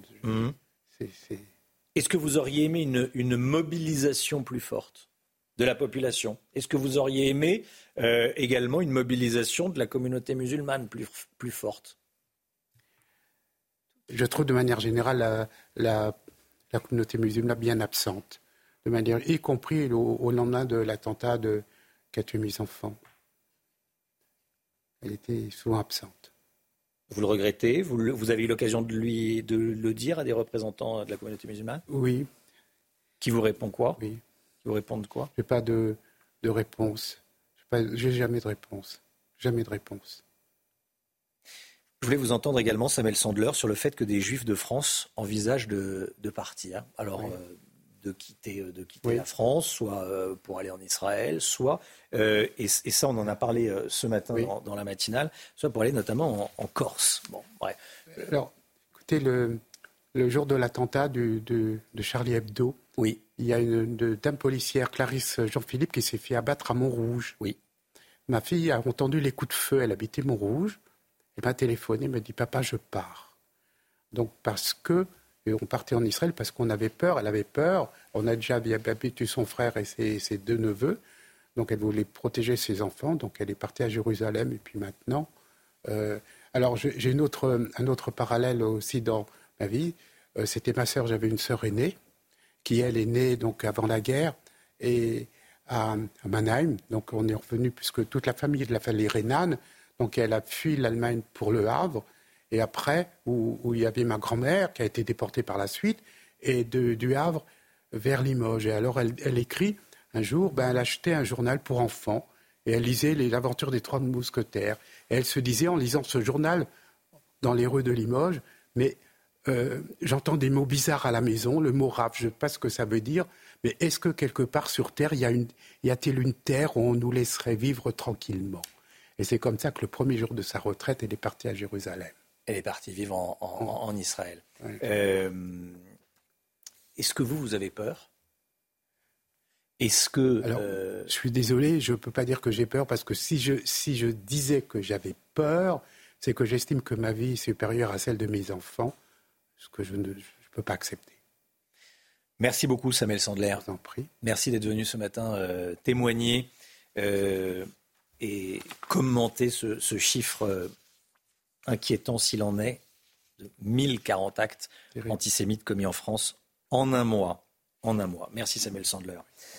Euh, en Israël, Saal a annoncé avoir pris le contrôle d'un poste central du, Hamas dans la bande de, de, Gaza. 450 cibles ont été visées au cours des dernières 24 heures par des avions de, combat de l'armée israélienne. L'une de ces attaques a tué Jamal Moussa, le chef de la sécurité euh, spéciale du, du Hamas. Au cours de cette même attaque, d'autres commandos du, Hamas ont été tués par l'armée israélienne. Gaza qui est désormais coupée en deux, nous annonce l'armée israélienne. Je voudrais tout d'abord euh, qu'on donne cette information euh, sur ce qui s'est passé à, Jérusalem. À Jérusalem, euh, il y a eu une attaque ça c'est important, attaque au couteau à Jérusalem-Est. Une soldate israélienne a été grièvement blessée dans une attaque au couteau devant un poste de police euh, de Jérusalem-Est annexé. C'est passé près de la porte de Damas. Elle a été euh, attaquée par un assaillant qui a été tué. C'est ce qu'annonce la police israélienne. Euh, Gaza coupé en deux, des frappes significatives dans les jours à venir. Est-ce qu'on est à un tournant du conflit Général Bruno Clermont? On est effectivement dans la troisième étape d'un conflit hmm. qui a commencé maintenant il y a 30 jours exactement. Oui. Avec d'abord des bombardements aériens ciblés qui ont qui, ont, qui continuent, hein, à peu près 11 000 objectifs tirés entre l'aviation et l'artillerie. Ensuite, il y a eu depuis une semaine cette offensive terrestre qui aujourd'hui a pris de l'ampleur, euh, plusieurs dizaines de milliers de combattants, plusieurs centaines de véhicules blindés. Et effectivement, Gaza est coupé en deux. Donc on passe à la phase euh, d'encerclement et à la phase qui va consister à aller dans les priorités de salle. Parmi les priorités, il y a l'élimination des chefs militaires. Là, on assiste à l'élimination d'un chef militaire. Ça, a publié la semaine dernière une liste d'une quinzaine de chefs militaires éliminés. Ça, c'est la priorité, c'est décapiter l'organisation du Hamas. Et puis après, évidemment, il y a les caches d'armes, euh, les tunnels, euh, euh, les combattants du Hamas. tout ça, ça c'est petit à petit. Je terminerai par dire qu'il y a deux éléments clés que je répéterai régulièrement dans cette guerre pour comprendre cette guerre. Le premier, c'est l'importance du renseignement humain, technologique, allié israélien pour les otages, pour les chefs militaires, pour les tunnels et le deuxième, ça va être la coordination entre ce qui se passe au sol et ce qui se passe en l'air. Et là, effectivement, il a été annoncé 450 frappes aériennes. Ça veut dire que cette coordination, malgré la présence de troupes au sol de salles dans une zone très réduite, fonctionne et sera essentielle pour le succès de, l'opération. Général Bruno Clermont, il semble que la Jordanie ait parachuté de l'aide humanitaire sur Gaza. Euh, est-ce que c'est la première fois que ce mode opératoire est utilisé à Gaza? Écoutez, effectivement, c'est des images qui ont été publiées par l'armée de l'air jordanienne euh, qui montrent un, un C-130, un avion de transport de cette armée de l'air, qui fait de l'aérolargage c'est-à-dire qu'il va pénétrer à l'intérieur de la bande de Gaza, il va larguer avec des parachutes des conteneurs dans lesquels il y a de l'aide humanitaire et des médicaments sur l'hôpital jordanien de Gaza. Vous savez que les pays ont tous financé un hôpital dans la bande de Gaza.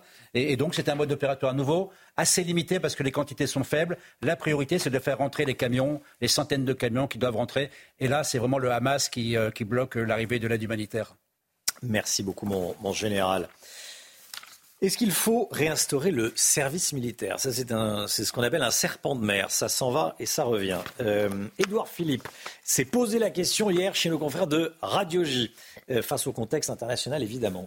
Oui, selon l'ancien Premier ministre, cela pourrait être, une, pourrait être une solution pour préserver les intérêts et la sécurité de la France. Mais est-ce que les Français seraient d'accord? On voit ça avec Viviane Hervier, Axel Rebaud et Jules Bedeau.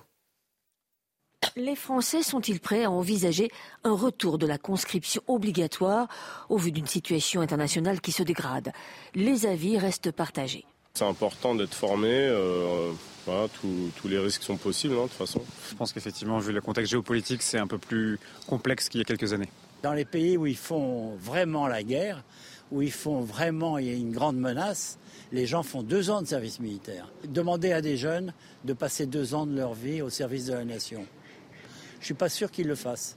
C'est en 1997 que Jacques Chirac mettait fin au service militaire obligatoire.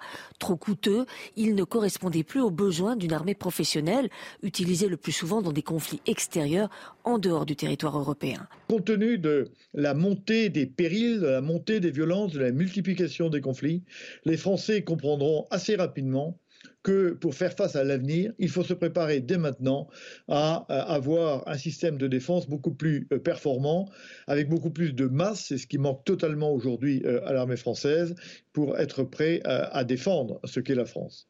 Certains pays européens ont déjà franchi le pas, comme le Danemark, la Suède, la Norvège, la Finlande, l'Autriche ou la Grèce, qui disposent actuellement d'une forme de service militaire obligatoire.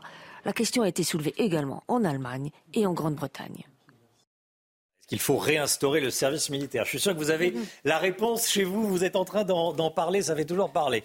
Euh, tous au service militaire, général Bruno Clermont euh, tout le monde. Allez hop, les hommes, les femmes. Moi aussi, oui. Non, la difficulté, c'est que. Bon, sérieusement. La difficulté, c'est que ça, va, ça peut coûter, c'est tout est possible, hein, c'est la volonté politique, mais il suffit de dizaines de milliards et sans doute de moins une dizaine ou une vingtaine d'années. Euh, c'est une idée à, à, étudier, mais la réalité, c'est qu'aujourd'hui, face à la, à la menace, on a besoin d'une armée forte on a besoin d'augmenter le nombre de réservistes, on a besoin d'instiller l'esprit de défense dans la nation. Et là, il y, a, plusieurs méthodes pour le faire. Donc, le service militaire obligatoire peut-être, mais en attendant, il y a plein de mesures à prendre pour que la France soit mieux défendue et se prépare aux, journées, aux jours difficiles euh, qui, approchent. Hmm. On apprenait à se défendre au service militaire. Il y avait également ce qu'on appelle la cohésion nationale, c'est-à-dire que tout le monde se mélangeait, tout le monde était au même niveau pendant un an. C'est un peu la théorie au début. C'est un peu aussi une légende dorée. Hein. Quand vous regardez la façon dont le service militaire s'est terminé, c'était quand même la grosse catastrophe. Hein. À la fin, plus personne ne le faisait. C'était inégalitaire, plus personne ne voulait le faire. Euh, euh, ça, ça, donnait une armée qui n'était pas suffisamment opérationnelle. Donc, euh, hmm. il faut quand même faire la part des choses. Mais pourquoi pas à la mode norvégienne, à la mode suisse, à étudier. La santé, tout de suite, avec le docteur Millot. Mystérieux repulpant. Le sérum anti-âge global au venin de serpent par Garantia. Docteur Brigitte Millot. Bonjour Brigitte. La sécurité routière lance une campagne d'information et de prévention sur la conduite et les médicaments. Et vous nous en parlez ce matin. Médicaments et conduite. Oui, parce qu'on n'y pense pas assez, mais c'est vrai que c'est important, on va y revenir. Alors, euh, les accidents de la route peuvent avoir lieu pour plusieurs raisons. Hein. C'est peut-être l'alcool, la fatigue, la prise de stupéfiants, notamment de cannabis. Après, euh, les incompétences, il y en a qui savent pas conduire aussi. Hein. Euh, et la météo, enfin, il peut y avoir plusieurs raisons. Mais les médicaments, c'est que tout de même 4% euh, sont responsables de 4% du nombre de morts sur les routes. Mm. Donc, euh, vous voyez, c'est important. On sait qu'il y a eu. En plus, ce nombre de morts est en augmentation. Euh, en 2022, il y a eu 3550 décès liés aux accidents de la route.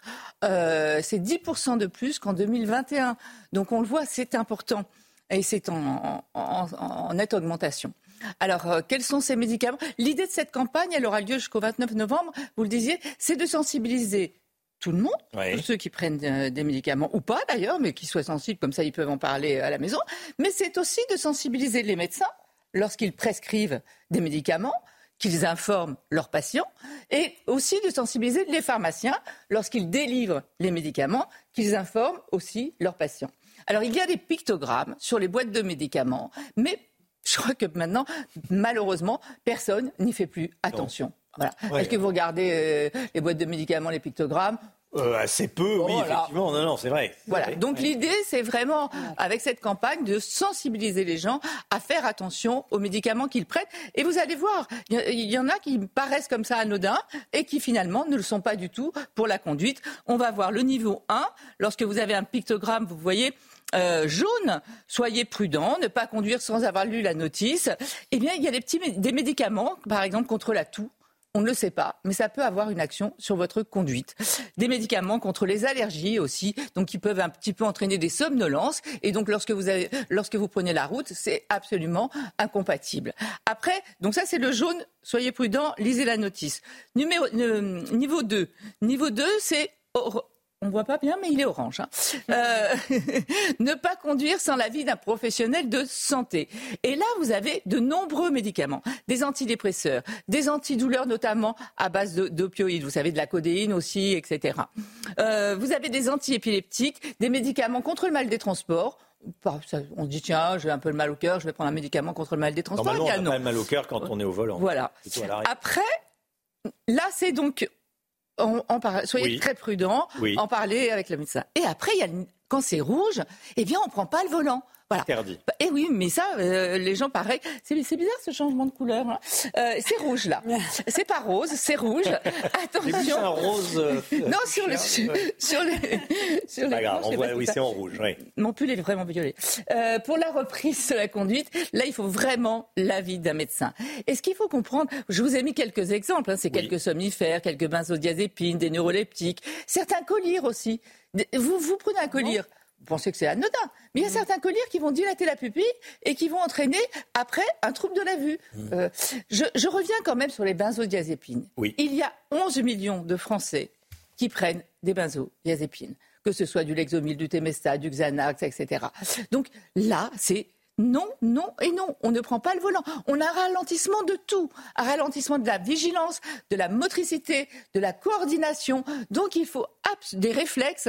Donc là, on ne prend pas le volant. Si on pouvait diminuer quand même 4% de 3550, ça fait une centaine de décès quand même tous les ans. Ce serait quand même bien d'arriver et de comprendre que la conduite sur la route commence dès la table de nuit, quoi. dès, la prise de médicaments.